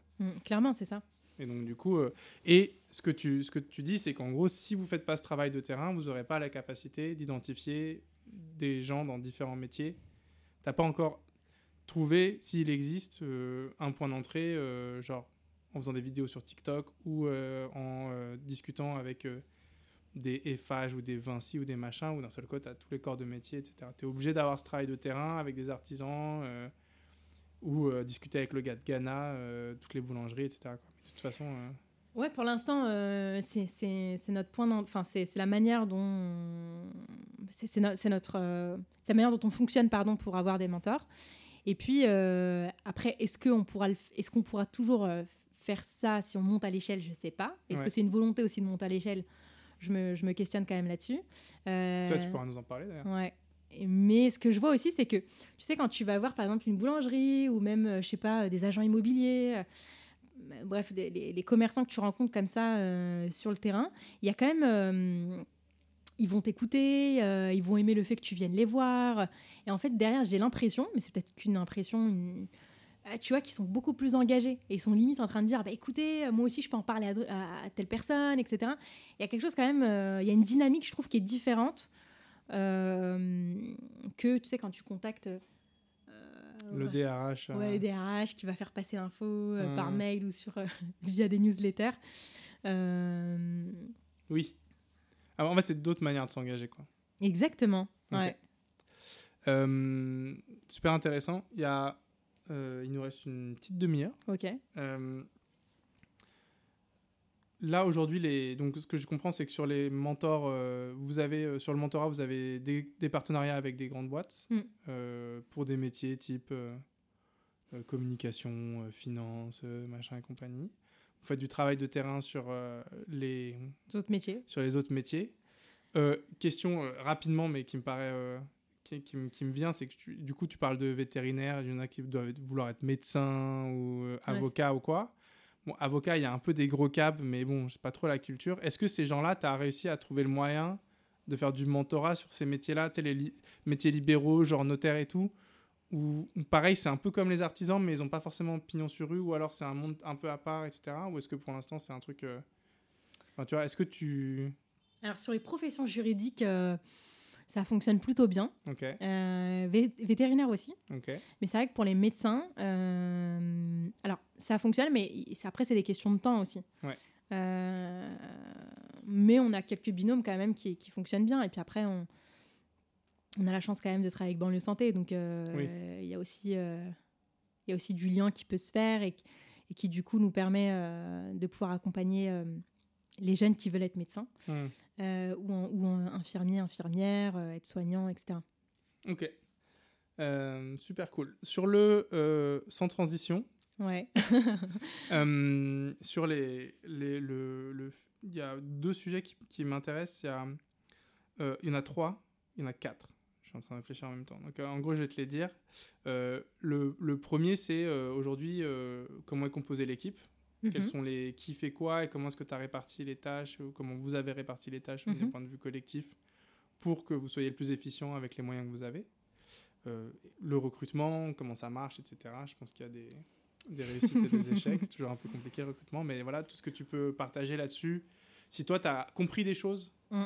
Euh, avec, euh, on sait très bien, euh, l'humilité de, en fait, le recrutement, c'est vachement des échecs personnels aussi mm. sur des, des postures qu'on a mentalement. Donc, en fait, ce que tu as appris toi, ou ce que j'ai appris moi du recrutement, pas forcément ce qui va être retenu, enfin, ce qui va être le problème pour quelqu'un d'autre. Et donc, tu as ça.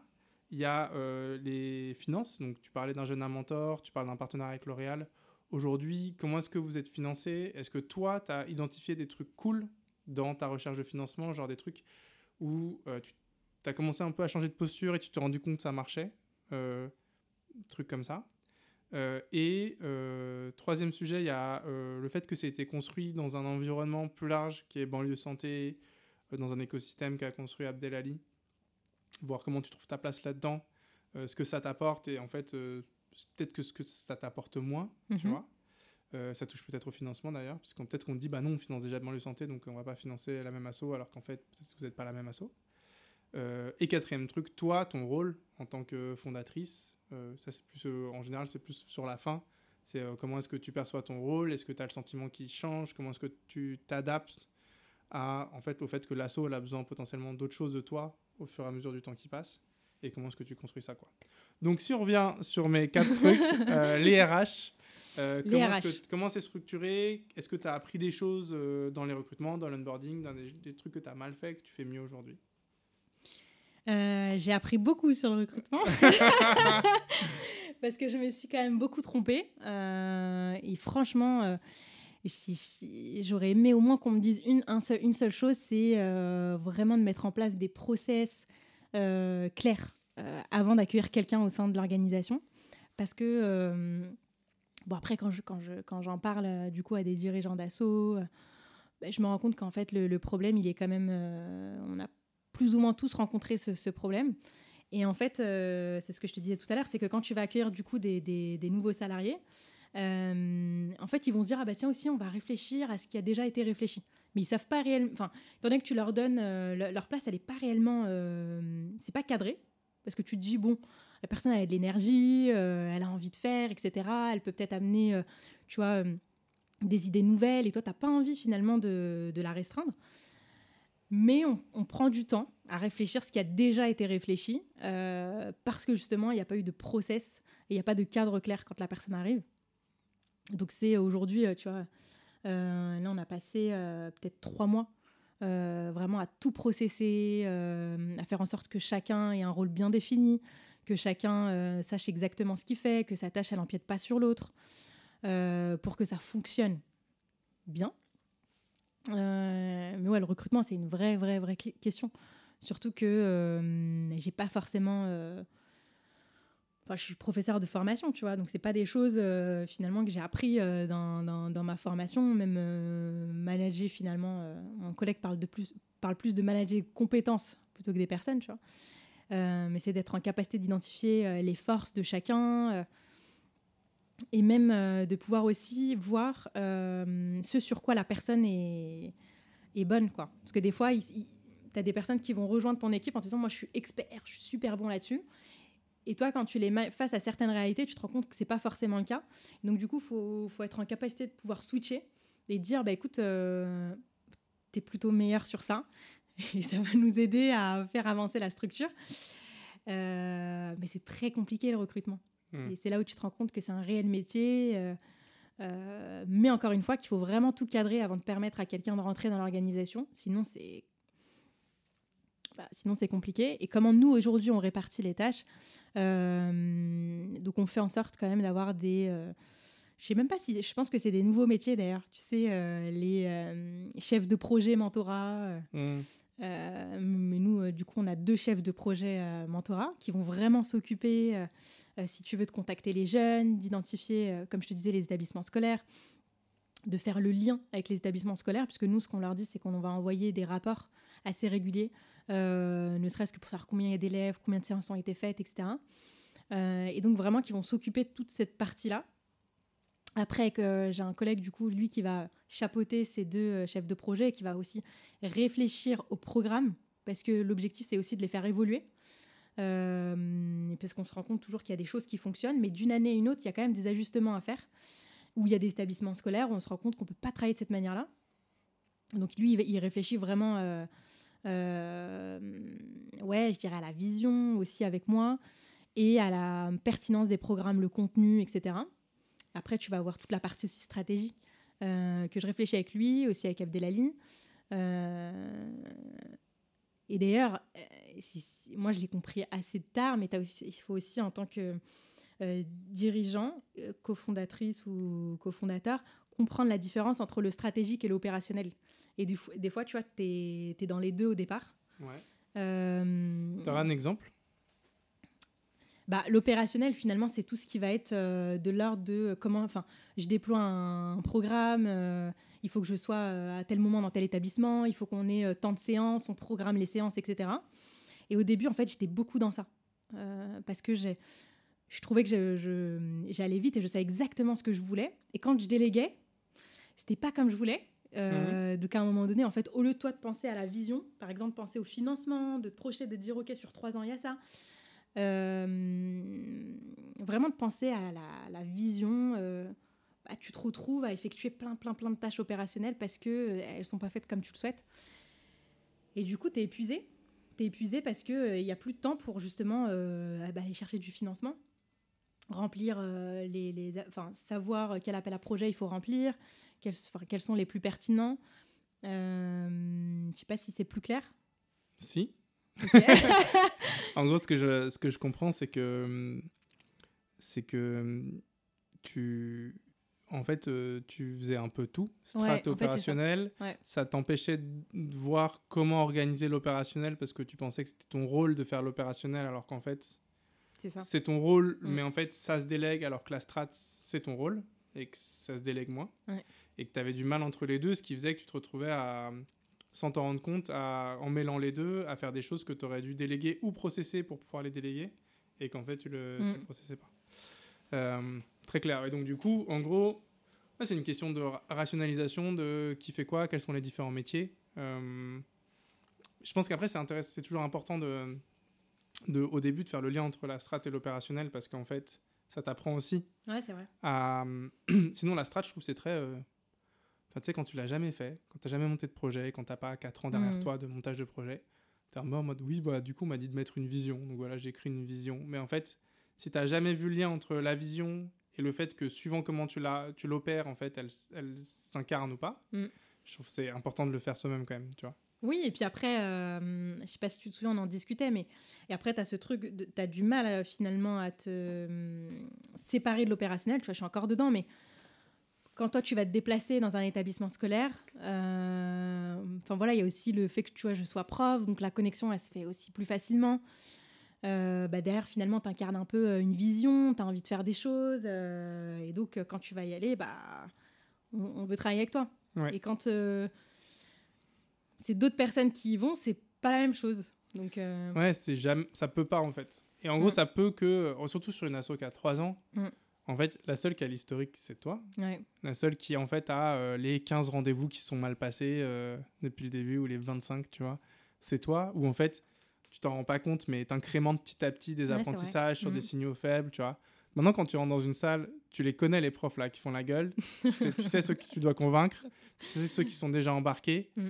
Ben, en fait, si quelqu'un arrive où il y a, ça fait six mois, en fait, il a fait deux réunions un peu nulles. Donc, tu peux lui transmettre un peu. Mm. Déjà, ça exige de toi que tu rationalises ce truc-là. Tu fais, OK, j'ai appris ça, ça et ça, que tu les laisses se tromper, etc. Et eux, ils vont mettre du temps à avoir cette posture-là. Il y a un moment, ils peuvent être meilleurs que toi, mm. mais au début, c'est pas possible. ouais, mais c'est des gens qui sont euh, lunaires, qui ont une aura, enfin, sur l'exemple que tu viens de prendre là. Mm. Et donc, du coup, ça demande aussi d'accepter de, de perdre un peu. Tu vois, genre, ça veut dire que tu sais que pour que la boîte, pour que l'assaut elle grossisse, il faut que euh, tu donnes les rôles, les, les, rênes à quelqu'un qui va en fait euh, moins bien mettre en place, moins convaincre le corps professoral mm. pendant ces réunions-là, ce qui fait que le programme va en pâtir pendant la première année, là où sinon c'était toi. Après, c'est des choix rationnels ah, où tu dis, bah, en fait, moi, je peux pas être là parce qu'en fait, sinon, je suis partout. Et mm. si je suis partout, bah, je peux pas faire avancer sur les sujets où il y a que moi qui peux faire avancer. Quoi. Oui, clairement. Et puis après, tu te retournes dans les situations où, des fois, il y a des établissements scolaires qui m'appelaient, qui disaient, mais c'est plus, euh, c'est plus toi, Mona, euh, mm. euh, qui, qui vient, etc. Je dis, si, si, c'est juste que le, programme, il va être mis en place par mon collègue. et là, tu te dis, mince, il faut que j'arrive finalement à mais ça évoque la, dernière question qu'on évoquera, mais en fait, ton rôle, il change. Mm. Et en fait, j'avoue qu'il y a des, ces abandons-là, ils sont, ils sont bizarres au début. Très bizarres. Moi, je suis de moins en moins sur, au Fantasy Bazar sur l'émission. Ouais. Et euh, j'ai toujours fait le lien entre le moment où je convainc l'assaut, où on construit ensemble la mm. solution, puis après, c'est moi qui vais opérer euh, euh, au mm. quotidien la mission, quoi. Et donc, du coup, je suis vachement à l'aise parce que je, je sais ce, ce, à quoi je m'engage, c'est moi qui vais m'en porter garant personnellement, etc. Et là, c'est de moins en moins le cas. Donc, du coup, tu es un peu en mode genre, OK, comment est-ce qu'on construit, comment est-ce qu'on construit un réel où c'est toujours pareil? Mais en fait, on fait, tiens, on, on, se passe euh, la mission de main en main, alors qu'avant, en fait, c'était les mêmes personnes qui avaient une continuité, quoi. Mais en mm. même temps, pour que nous, on accompagne plus d'assauts, il faut qu'on puisse faire ça. Et toi, si tu veux accompagner plus de jeunes, tu peux pas être dans tous les établissements. Même si Bertrand, le proviseur, est très déçu que ce soit plus tard. tu vois oui, et puis ça implique euh, derrière de se poser. C'est-à-dire bah, De se poser, de se dire, euh, ok, finalement, euh, comment je fais en sorte que le programme il est déployé de la même manière que je sois là ou pas. de créer des process, Exactement. documenter, etc. J'en parlais avec Solinum, c'est un podcast qui va sortir aussi. Je sais pas s'il sort avant ou après le, le tien. Surprise. Mais, mais Victoria, c'est pareil de Solinum, ils ont aujourd'hui, à partir de septembre en 2023, si ça, sort, ça sortira pas en 2024, mais septembre 2023, le, ils ont une personne à plein temps sur la documentation. D'accord. Et les process, etc. Pour documenter tout, justement, pour ces questions-là de, en fait, comment, euh, comment est-ce qu'on fait pour euh, augmenter les chances que ça se passe bien? En fait, mm. il faut qu'il y ait de la documentation, il faut que les gens qui déploient, ils aient un maximum mm. d'infos. Il faut que ces infos, elles soient mises à jour, qu'elles soient alimentées, que les process, ils soient clairs, que les, les documents, ils soient explicites, etc. Et c'est ça qui fait qu'effectivement, euh, c'est ce que tu évoquais en disant se poser, c'est ça? C'est en gros euh, structuré pour s'aimer, quoi. Ouais, structuré et, que, et aussi que les personnes qui rejoignent euh, l'équipe, tu vois, se disent Ok, je sais, ce que, je sais comment je dois le faire, tu n'es pas perdu. Ouais. Oui, sur l'onboarding, c'est énorme. Sur le... Tu as plein d'échanges qui, qui, sont, qui vont disparaître. Là où, en fait, tu, comme tu disais, tu recrutes des gens sur des compétences passées, de mm. l'énergie mais en fait ils arrivent euh, et c'est légitime en fait ils sont là en mode c'est limite la seule chose qui est claire c'est où, est où est-ce qu'ils peuvent s'asseoir et quel est leur bureau et le reste en fait euh, tu dis bah non mais on, va vers là quoi donc euh, viens prends, prends, ta place et en fait contrairement à voilà les process voilà ce qu'il faut construire voilà les résultats mm. attendus on, tu vois, si tu prends un service civique aujourd'hui qui va faire du, porte-à-porte, tu lui mm. dis, bah, en moyenne, il faut, aujourd'hui, tu sais, ça fait trois mois que vous faites ça, il faut que tu aies contacté 150 personnes, il mm. faut que tu aies machin. Et donc la personne, le but, c'est pas qu'elle soit en burn-out au bout de deux jours, mais c'est qu'en gros, elle connaît son, tu vois, les, les, les, les pitchs de présentation, ils sont faits, les documents, ils sont faits, mm. les, euh, tu, ils, ils, savent quel secteur a été quadrillé, ils savent comment créer un nouveau secteur, ils mm. savent comment le quadriller, enfin, tu vois, des trucs comme ça, quoi. Ouais, et puis souvent, tu sais, quand les personnes euh, veulent travailler en asso, euh, elles te disent tu sais, tu as, cette impression. Euh, elles, te disent, ouais, justement, moi, je cherche pas de cadre, moi, je veux construire, je veux créer, etc. Mais en fait, quand elles arrivent euh, sur place, euh, bah, tu étais un peu perdu, en fait. Parce que souvent, bah, tu as, eu des premières expériences en entreprise où tout était très, très bien processé. Et c'est peut-être justement ce qui t'a saoulé, donc tu veux passer de l'autre côté. Mais quand tu passes de l'autre côté où justement il n'y a pas grand-chose, oh, après ça crée aussi un peu de... Bah, ça, crée euh, de l'inconfort, tu vois, pour les deux. Ouais. Non, et puis en plus, euh, euh, enfin, tu as tout à fait raison. Mais je pense qu'il y, a un décalage entre le discours de certaines personnes et en fait ce qu'ils veulent. En fait, en gros, mm. les mots sont pas les bons. Ils mettent des mots derrière des choses qui sont autre chose. Et, et en plus, quelqu'un qui, qui vient, qui veut créer, mm. dans, un, dans une asso comme la tienne qui est en train de mm. passer à l'échelle, c'est pas sa place. Sa place, c'est d'opérer. Exactement. c'est en fait créer, c'est ce que tu as fait au début c'est ce que tu fais quand tu fais des mm. expérimentations. Donc, dans les assos de 10-15 personnes, il y a toujours peut-être un ou deux postes pour, mm. faire, pour prototyper. Tu vois, là, si tu étais plus grosse, peut-être c'est pas toi qui testerais dans le milieu mm. rural, ce serait quelqu'un. Donc là, évidemment, tu prends quelqu'un qui a une dynamique un peu entrepreneuriale, en tout cas créatrice de contenu, avec une démarche euh, de prototypage, etc. Mais tu peux pas avoir 15 personnes qui créent, sinon tu, tu déploies pas, quoi. Exactement. Donc, euh, il faut prendre des gens qui disent...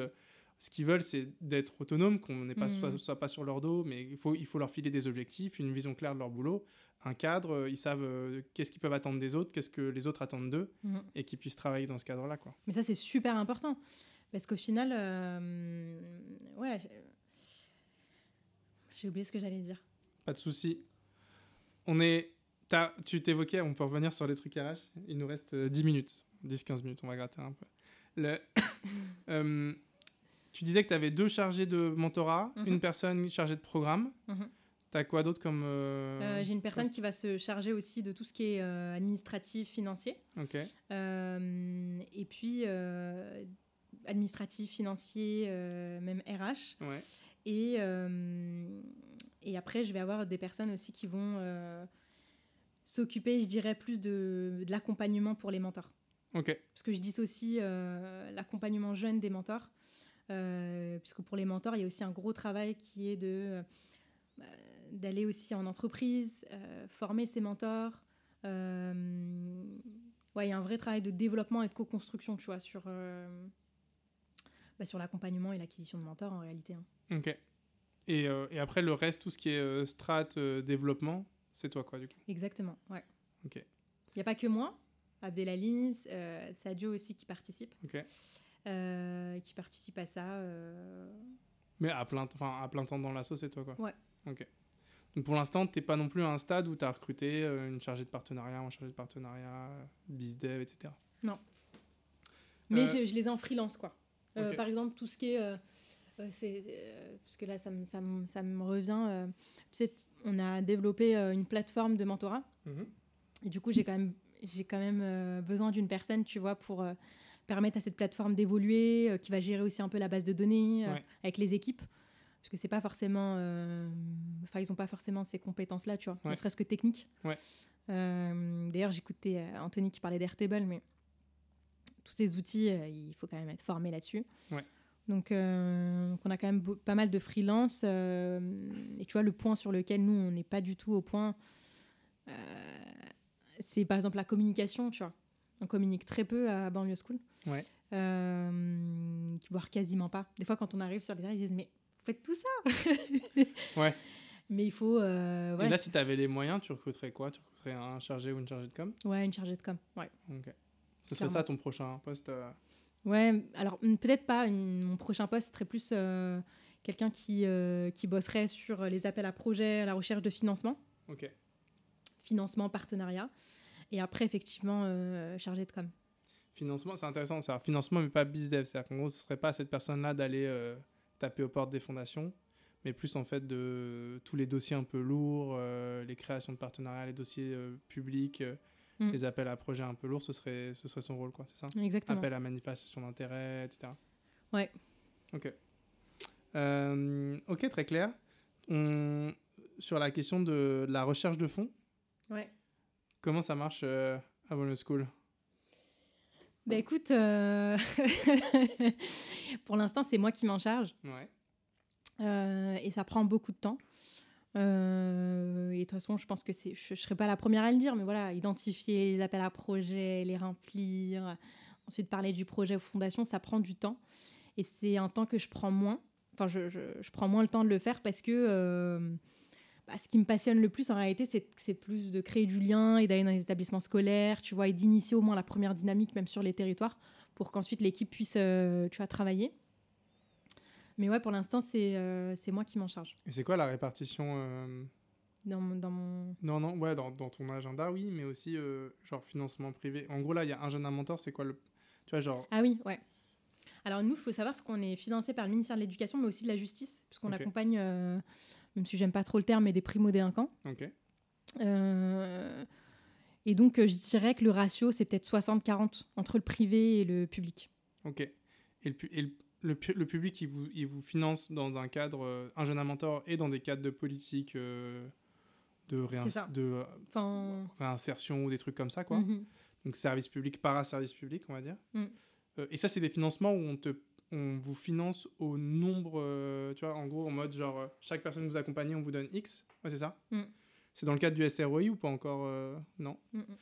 Euh, financement privé, c'est des fondations, du coup Ouais, c'est des fondations essentiellement aujourd'hui. C'est genre beaucoup de fondations ou c'est quelques-unes clés qui vous filent beaucoup de Non, on a quelques, quelques, quelques fondations clés qui nous financent. Justement, on n'est pas du tout dans le. On n'a pas énormément de fondations, mais l'objectif, c'est quand même là de hum, bah, d'aller euh, voir ces fondations, de leur parler du projet et de faire en sorte d'avoir plus de financement et, pas de, et, et de ne pas compter finalement sur quelques fondations. Quoi. Ouais. Et euh, du coup, là, ton, tes ambitions de développement, c'est de continuer à sécuriser tout ce qui est public, mais de déployer plus de financement privé, c'est ça? Exactement. ouais. Et tu cherches des fondations. C'est quoi les, ta posture? C'est tu veux des tickets minimum de 30 000 euros, de 50 000 euros? C'est quoi ta vision de comment tu veux te faire financer par des fondations? Mm. L'objectif, euh, en tout cas moi la manière dont, dont je réfléchis à ça, c'est euh, une fondation, elle, elle te finance, mais derrière elle est quand même impliquée dans un projet. Ouais. Euh, donc après ça va, si une, fondation a envie de financer 10, 10 ou 15 cas, tu vois, on va pas dire non.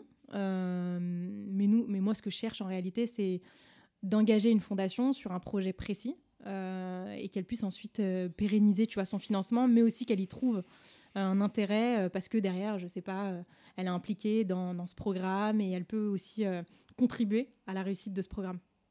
Ok. Et comment tu fais là? Tu, tu, tu, discutes avec les fondations, tu les démarches, comment ça marche? Je commence d'ailleurs tout juste hein, pour les fondations. Ok. Si elles nous écoutent pas hésiter à contacter Mona.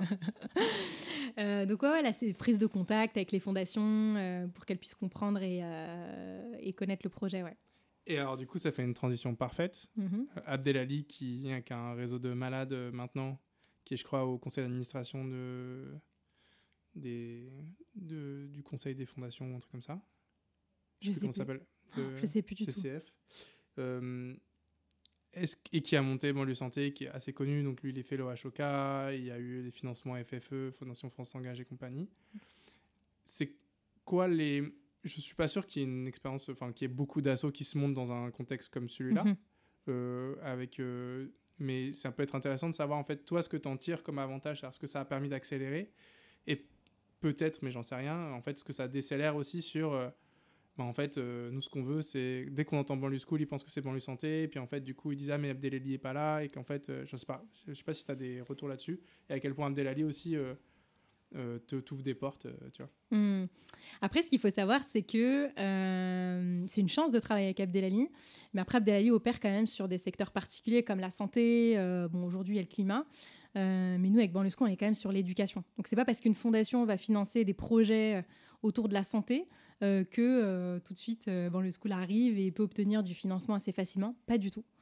il faut montrer ce qu'on fait, il faut qu'il y ait des preuves, un impact, pour qu'une fondation te dise OK, on y va. quoi. C'est pas, pas aussi simple qu'on le pense.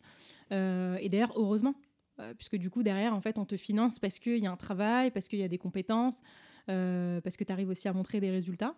Et donc, euh, ah bah, avec le School, c'est un parcours classique. Hein. On postule à des appels à projets, on parle du projet, donc, euh, comme je te disais, avec les fondations. Euh, mais c'est pas parce qu'ils font confiance euh, au projet Banlieue Santé ou, ou autre qu'ils vont se dire ok on ferme les yeux et on, finance Banlieue School pas du tout et encore une fois heureusement parce que ça bah, heureusement pour nous bah parce qu'au final ça veut dire que euh, tu as fait, entre guillemets, euh, enfin, tu montres que ce que tu, ce que tu déploies et ce que tu fais, en fait, euh, il y a une valeur ajoutée, il y a des résultats, c'est, ça peut être c'est, pas que ça peut être, c'est un projet porteur d'espoir et sur lequel on a envie d'investir. Mais c'est vrai que souvent on va te dire ah bah tiens pour vous c'est plus facile mais pas du tout. Pas du tout et encore une fois je, je le dis c'est les compétences qu'on va regarder est-ce que ce que tu fais est réellement différent de tous les projets éducatifs qu'on a mis aujourd'hui en place euh, Et c'est ça qu'on va montrer et démontrer. Comment est-ce que tu mets en avant ton... C'est quoi ce qui est différenciant? Par rapport à Banlieue Santé? Non, par rapport aux autres, parce que les fondations, j'imagine qu'ils vont dire, bah nous, on a déjà financé un programme de mentorat ici, euh, on a déjà financé. Euh, comment est-ce que tu arrives à te faire... Est-ce qu'il y a des, as des petits hacks que tu as découverts où en fait tu arrives à, c'est quoi les grandes questions euh, où en fait ils remettent en question le fait qu'ils vont te financer? Et qu'est-ce, comment est-ce que tu les traites? Toi, si tu peux faire un petit partage de. Petit partage de, de, ouais. Alors, euh, je sais pas si je vais vraiment. Euh, les plus grosses objections quoi qu'on peut te faire, genre. Si j'en ai pas, j'en ai pas eu énormément de grosses objections. En fait, ce qu'on, ce qu'on montre et, ce, la manière dont je vais parler de Banlieue School, en fait, c'est, c'est, c'est quand même comme un projet qui va finalement permettent aussi aux professeurs de travailler différemment. Parce que quand tu arrives avec un projet comme euh, le programme IEP ou même un programme de mentorat, le programme de mentorat, on va se dire bon, ok, tu vois, euh, c'est pas vraiment ça qui m'intéresse. Ok, vous faites un programme IEP, mais c'est quoi ce programme? Et quand tu vas montrer la manière dont tu travailles avec les jeunes, surtout comment tu embarques les parents, les professeurs, comment ça redonne une dynamique à l'établissement scolaire, en fait, c'est ça qui va plaire. Mmh. Euh, c'est qu'il va pas y avoir, c'est pas quelque chose que on a construit euh, en à côté. Euh, mais vraiment, tu vois, et je pense que c'est ce qui plaît, en tout cas c'est ce que j'ai l'impression, c'est que euh, les, les, professeurs aujourd'hui, enfin c'est un super métier, mais il y a besoin d'une dynamique, il y a besoin de quelque chose en fait qui va remobiliser, remobiliser aussi tous les acteurs. et et, finalement, ce projet, tu vois, il embarque quand même dans, dans, une, Mmh. dans une région ou dans une ville. Euh, Il y a quelque chose qui va se créer. Les élèves aussi vont retrouver euh, confiance en eux. À leur tour, tu vois, quand tu les. euh, quand tu parles à un jeune avant et après le programme, tu vois quand même qu'il y a une, différence. Le jeune, il va être beaucoup plus, ouais, beaucoup plus engagé dans ce qu'il a envie de faire. Et puis à son tour, tu vois, il va en parler autour de lui. Et lors des événements aussi, c'est le moyen pour nous de pouvoir montrer à ceux qui financent, voilà ce qu'on fait concrètement. Hmm. C'est intéressant, que si je, si je reprends ce que tu dis, euh, toi tu dis en fait, ce qu'on fait c'est assez, euh, ils en entendent parler toute la journée, des programmes d'empowerment euh, sur les soft skills, je sais pas quoi, des programmes de mentorat. Et donc plutôt que de rentrer là-dedans en disant on fait du mentorat, on fait des programmes d'accompagnement de, jeunes en banlieue, tu dis en fait on redynamise euh, un établissement quoi. Et en gros là, eux ils ont, en fait c'est une manière de, tu parles pas du comment, tu parles en fait du résultat final tu essaies d'identifier en fait d'un point de vue macro ce qui change un peu d'habitude. Donc euh, si je me projetais pour euh, une asso qui fait du mentorat en QPV, tu vois, c'est euh, ce serait de dire plutôt que de dire bah, on organise du mentorat pour des personnes, des, des Mhm. femmes seules, ce serait de dire bah on euh, relève un peu euh, le travail de la, de la mère seule euh, sur machin plutôt que de dire bah, on fait du mentorat en QPV quoi. Donc j'imagine que tout le monde fait un peu ça, mais toi tu vois vraiment que ça c'est il y a un- une différence de perception quand tu appuies sur euh, ces éléments-là qui sont pas sur le comment on, comment on fait, Mm. mais en fait quel impact on a quoi. Oui, oui, et puis après, moi, je parle. euh, je vais pas dire que. je- Ouais, si, je parle quand même très peu du mentorat. Ouais. Euh, parce qu'aujourd'hui, voilà, on en parle aussi beaucoup. Quand je dis je parle très peu du mentorat, c'est dans le sens où pour nous, le mentorat, c'est un outil euh, qui va permettre à un jeune, justement, tu vois, de pouvoir se projeter, d'avoir des outils, du réseau, enfin, pas mal de choses. Mais c'est pas une fin en soi. Mm. Donc, euh, si on fait juste du mentorat seul, sans l'inclure dans un projet global, c'est compliqué pour un élève, pour un établissement, euh, de, pouvoir comprendre, tu vois, euh, vraiment l'impact que ça peut avoir. Mais si derrière, nous, c'est de la manière dont on en parle, des mentors qui vont accompagner une classe, derrière ces mentors, ils, vont aussi, venir dans l'établissement scolaire pour présenter leur métier. Et en fait, tu crées comme ça des dynamiques qui vont faire que tout le monde euh, va se dire waouh, ok, on y va. euh, certes, les jeunes sont accompagnés, mais derrière, j'ai des équipes euh, qui reprennent euh, des projets, euh, qui dynamisent l'établissement. euh, puis ça a un impact aussi sur, euh, sur la ville. Puisque Mm. là, les jeunes, tu vois, après, ils ont envie de faire plein de choses. Puis ils vont voir euh, tout le monde pour. euh, ils vont voir un peu tout le monde, tu vois. euh, Ouais, ils se réapproprient leur territoire, etc. Ouais.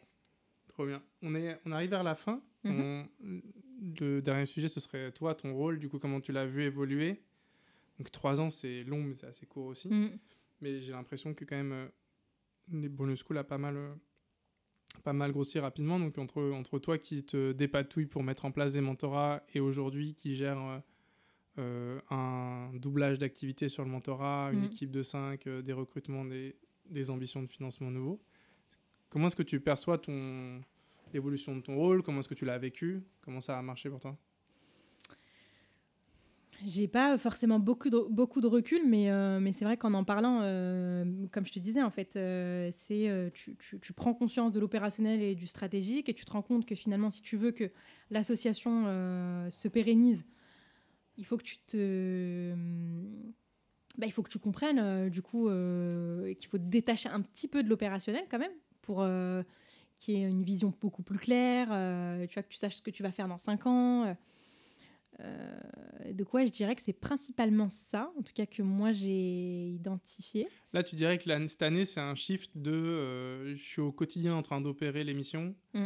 à on a eu un jeune mentor, donc on a un peu plus d'argent Mm. et de la vision économique, on va dire, Mm. sur un ou deux ans. Je crois que tu as un an. C'est qu'un an. hein. Ouais, Ouais. c'est un an. Et après, peut-être t'es renouvelé, mais tu sais pas. Euh, je pense, ouais, je sais pas. Non, de ce qu'on est en train de voir. Ouais, ok. Et, et, euh, tu, et là, tu vois, en fait, toi, tu vois un vrai gain à se dire, euh, en fait, ça vaut le coup de pas tout le temps courir après la thune, de limite faire moins euh, et d'avoir un peu, un peu de soupape pour que toi, en tant que dirigeante, tu le temps de te projeter sur. Là, ça fait trois ans que tu cours après le temps. Mm. Il faut que tu aies deux secondes pour te dire, ok, il faut remettre une vision à trois ans et il faut processer, quoi, sinon on s'en sortira pas. Exactement. C'est exactement ça. Et aussi, bah, de faire en sorte que le financement, euh, que ce soit pas aussi non plus. euh, tu vois, parce que les- sur le- ce qui est compliqué, c'est que tu tu peux pas te projeter des fois euh, à plus d'un an, à- parfois parce que tu es focus sur le financement. Même si on ne le fait pas, hein, mais euh, là, l'idée, c'est de se dire, OK, il faut qu'on, pour, pour souffler, il faut aller chercher un, plus de financement, faire en sorte, tu vois, que le financement soit au moins euh, euh sécure sur trois ans. Parce que pour les gens que tu emploies aussi, c'est, ça peut Bah être ouais. compliqué. Donc, ouais, là, vraiment, c'est de consolider au maximum. Ok. Mm. Trop cool. Est-ce que tu as d'autres choses à, à rajouter euh, de ce podcast euh? J'ai dit beaucoup de choses, hein Bah ouais. Euh, non, je pense pas que j'ai autre chose à rajouter. Après, euh, quand tu décides de, de, de faire ce qu'on fait, finalement, c'est que tu es, passionné et tu vas apprendre beaucoup sur le chemin. Tu vois, je, c'est ce que je te disais tout à l'heure, c'est, c'est lourd d'échouer. Ouais. Vraiment, c'est. Ça, tu t'appréhendes, ça te fait peur? Non, bah parce qu'en fait, tu sais qu'à un moment donné, euh, c'est comme ça. Enfin, et c'est ce que je te disais tout à l'heure. En fait, ce qui m'a aussi beaucoup aidé, c'est de me dire, euh, euh, t'apprends. Je sais qu'on le dit souvent, mais t'apprends quand même beaucoup plus dans l'échec si tu comprends exactement où est-ce que ça n'a pas été. Mhm. Euh, mais des fois, a- quand tu réussis, des fois, tu sais même pas que tu réussis. Ouais. Et en plus de ça, t'apprends pas grand-chose, quoi. Mais quand tu te rends pas compte que ce que tu fais naturellement, en fait, tu le fais bien et que pour Oh. d'autres, c'est compliqué, du coup, tu te rends même pas compte que tu peux fêter la victoire, quoi. genre. Exactement, ouais. Alors que, ouais, quand t'es dans le dur, quoi. Ça, c'est un truc qui te pèse de, de te prendre des murs euh, régulièrement? Euh, alors, je dirais pas que ça me pèse. En fait, moi, je suis très passionnée. Enfin, ce que j'aime réellement dans ce que je fais, c'est euh, ouais, c'est de travailler avec les jeunes, tu vois. C'est de travailler même avec mes collègues euh, professeurs complètement différemment. Moi, ce que je voulais, en réalité, c'était euh, arriver, tu vois, dans des établissements scolaires. euh, j'ai beaucoup d'idées, donc je me dis, tu arrives avec des projets. euh, et souvent, les collègues me disent, c'est génial parce que nous, on n'a pas forcément le temps euh, pour pouvoir concevoir ces projets et lancer une dynamique et inclure tout le monde et tu vas proposer tout ça. Donc aujourd'hui, c'est ce que je fais euh, de manière un peu différente, mais c'est ce qui m'anime en tous les cas au quotidien, euh, plus que euh, d'aller chercher du financement faire Hmm. des process. D'où la, d'où la question de euh, la croissance. euh, C'est-à-dire qu'en gros, euh, je, je tire un peu parce qu'on a oublié d'en parler, mais tu disais Ouais. que tu n'avais pas forcément envie de- d'être en croissance permanente. Ce que j'entends, c'est que toi, t'as ce que tu as envie, Mm. c'est d'avoir un collègue ou une collègue qui est directeur des opérations, directeur de la, avec toi, que tu puisses monter les, des bahuts. Quoi. et ben, c'est clairement ça. Ok. Ouais, Ça, ça se construit. Hein. Bien sûr, ouais, ouais, bah, c'est- je, je suis en train de réfléchir pour, mais c'est Mais du coup, ça c'est. Pour le coup, on, on va en parler deux secondes. C'est hyper Ouais. intéressant. C'est-à-dire qu'en gros, euh, euh, t'es pas dans le sacrifice, mais là, tu es en train de construire un quotidien Mhm. qui est pas celui que tu te souhaites. Euh, Sans, sans être dramatique, etc. tu ouais, vois, ouais, mais, je comprends, ouais. Et je je pense que tous les gens qui montent des projets qui sont entrepreneurs sociaux, en fait, ont une part souvent non négligeable. En fait, à un moment, tu fais plus les choses pour toi, mais pour l'intérêt de la structure. Mm. Parce que sinon, en fait, c'est débile, tu vois. Et en fait, l'intérêt de la structure, dans nos positions à nous, c'est toujours qu'en fait, on soit sur des métiers toujours plus stratégiques. euh, les raisons pour lesquelles on aimait au début, c'était d'être dans l'opérationnel. Mm. On est des, des fois content de le quitter, parce qu'en fait, on, a, on a fait le tour, mais on peut aussi avoir, comme toi, envie d'y rester. Et pour autant, en fait, il n'y a qu'une seule personne qui peut dé- développer la structure comme tu peux la développer, c'est toi. Mm. Parce qu'en fait, jusqu'à ce que tu arrives à recruter quelqu'un d'autre, mais comment est-ce que tu te projettes sur... euh, Et en fait, à la fin, tu, fais, tu, vas faire tomber la structure si tu es malheureuse tous les jours à faire des trucs euh, qui t'intéressent moins que, en fait, euh, ce, que, ce pourquoi tu, tu l'avais lancé. Comment est-ce que tu te projettes là-dedans? Euh, alors, il y a des choses que tu n'aimes pas faire au quotidien, euh, bon, bah, co- comme beaucoup, mais après, euh, tu sais, j'avais discuté avec une personne qui m'avait dit, tu sais, Mona, même si tu n'aimes pas les faire, il faut les faire. Bah oui, Ça fait partie du, du, du taf. comme faire la vaisselle, hein. Hein. Exactement. Euh, mais faut que tu euh, faut que apprennes à aimer les faire. Parce que ça fait partie, du, ça fait, partie de l'aventure, en fait. Euh, c'est partie de l'aventure et c'est ce qui va te donner aussi euh, euh, beaucoup plus de, compétences et de recul pour, pour la suite. Mais sache que c'est comme ça, il faut que tu le fasses. Donc euh, c'est vrai qu'après cette discussion, je me suis dit, ok, c'est pas grave. À partir du moment où je garde un côté, tu vois, qui me passionne, euh, c'est ce que je te disais, c'est euh, ouais, c'est clairement rester avec les jeunes, faire des projets, les voir s'épanouir, euh, tes collègues, tes pro- les, les- vraiment le monde éducatif de toute façon, je m'y sens bien. Mais après, il y a un moment donné où tu es obligé en fait de T'es obligé, ouais, t'es obligé de faire des choses que t'aimes pas vraiment, mais Oui, non, mais ça, j'entends, mais en gros, en gros, ce que tu. Moi, à ta place, j'aurais dans ma tête, j'aurais un horizon de 3 ans euh, Mm. où en fait il y a quelqu'un qui vient et qui va me relayer sur tous ces trucs-là, Mm. qui sont structurants pour l'assaut, mais en fait qui sont qui vont qui vont en fait qui font que si j'ai si ça prend trois quarts de mon temps en fait je vais plus m'y retrouver quoi tu vois genre il y a un peu un truc comme ça tu vois parce que Ouais. Mm.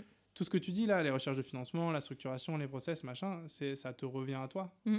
Et à un moment, quand il faudra aller faire les trucs que t'aimes et que tu verras qu'en fait, tu es en train de mettre en danger une recherche de financement ou que tu as des recrutements à faire et que du coup, en fait, c'est pas là où tu es la mieux placée, Mm. même si tu as envie d'y aller. Si ça arrive deux, trois, quatre fois d'affilée pendant six mois, à un moment, tu vas dire, mais en fait, c'est génial ce qu'on a monté, mais moi, je m'y retrouve pas, quoi. Ouais, clairement, mais c'est une super question que tu poses. euh, mais j'y réfléchis et j'y ai réfléchi. Parce que, euh, tu vois, c'est, ça se trouve, enfin, de fait, c'est pas les domaines où je suis la plus pertinente. Mm. Euh, là, aujourd'hui, je le fais parce que on n'a pas forcément les moyens de pouvoir justement euh, payer quelqu'un ou recruter quelqu'un pour le faire. Mais c'est ce que je te disais tout à l'heure quand je te parlais de structuration, de se poser, c'est d'aller chercher aussi le financement pour euh, aller chercher euh, ses compétences, une personne qui serait très contente de le faire et qui pourrait justement, ça existe, hein, Bien sûr, ça existe. et qui pourrait justement le faire beaucoup mieux que moi et euh, qu'on garde cette âme, tu vois, cette énergie euh, Mm. dans, dans l'organisation. Ouais, non, mais de toute façon, euh, et on, on finira là-dessus, parce que là, on a bien gratté, mais... Euh, c'est, en fait, c'est normal, c'est pas les mêmes personnes qui ont l'énergie de monter les trucs, qui ont, les, qui ont Mm. l'énergie ou la mentalité, en fait. Ouais. Euh, qui fait structurer les choses, c'est pas la même chose que créer. que créer. Mm. Créer, c'est forcément un, un environnement chaotique dans lequel, en fait, on, on prend de l'énergie dans le chaos, t'as des gens qui prennent de l'énergie dans la structure. Mm. C'est pas les mêmes personnalités, c'est pas les mêmes personnes. Et effectivement, je trouve qu'il y a un truc très sain à s'en rendre compte. Et plus on s'en rend compte, plus on peut anticiper. Effectivement, euh, recruter les bonnes personnes à un instant T, quoi. Ouais, et un truc super intéressant, si on peut finir là-dessus, Ouais. c'est qu'en fait, euh, moi, il y a des choses que j'aime pas faire. Et en fait, j'avais la croyance que, euh, tu sais, quand je recrutais quelqu'un, vu que ça allait être son rôle, euh, tu t'es un peu euh, limite gêné. Tu t'excuses, genre, Ouais. ah, désolé, Ouais, tu dois faire tout je ça. t'ai filé, la- je t'ai filé la patate chaude et tout. Alors qu'en fait, il y a des. Et c'est là où je me suis rendu compte qu'il y a des gens qui sont passionnés, par exemple, par le fait de processer, par Ouais. le fait justement de s'occuper de déployer certaines choses. Mais tu vois, au départ, je- tout ce que j'aimais pas faire, en tout cas, ou tout ce sur quoi j'étais pas pertinente, je me disais, Oh, ça va être chaud de, trouver quelqu'un, Ouais. etc. Non, Alors mais que pas du c'est tout. c'est sûr. Ok, euh, bah merci beaucoup. Merci à toi, Guillaume. Franchement, c'était super intéressant. Euh, je, vous sou- un- je vous dis au revoir. Ouais. À bientôt pour un prochain épisode de Passe le Cap. Le prochain, c'est dans deux semaines. Euh, et puis voilà. à bonne journée. bientôt. Ciao. Merci d'avoir écouté Passe le Cap, le podcast qui donne la parole aux dirigeantes et dirigeants d'assaut.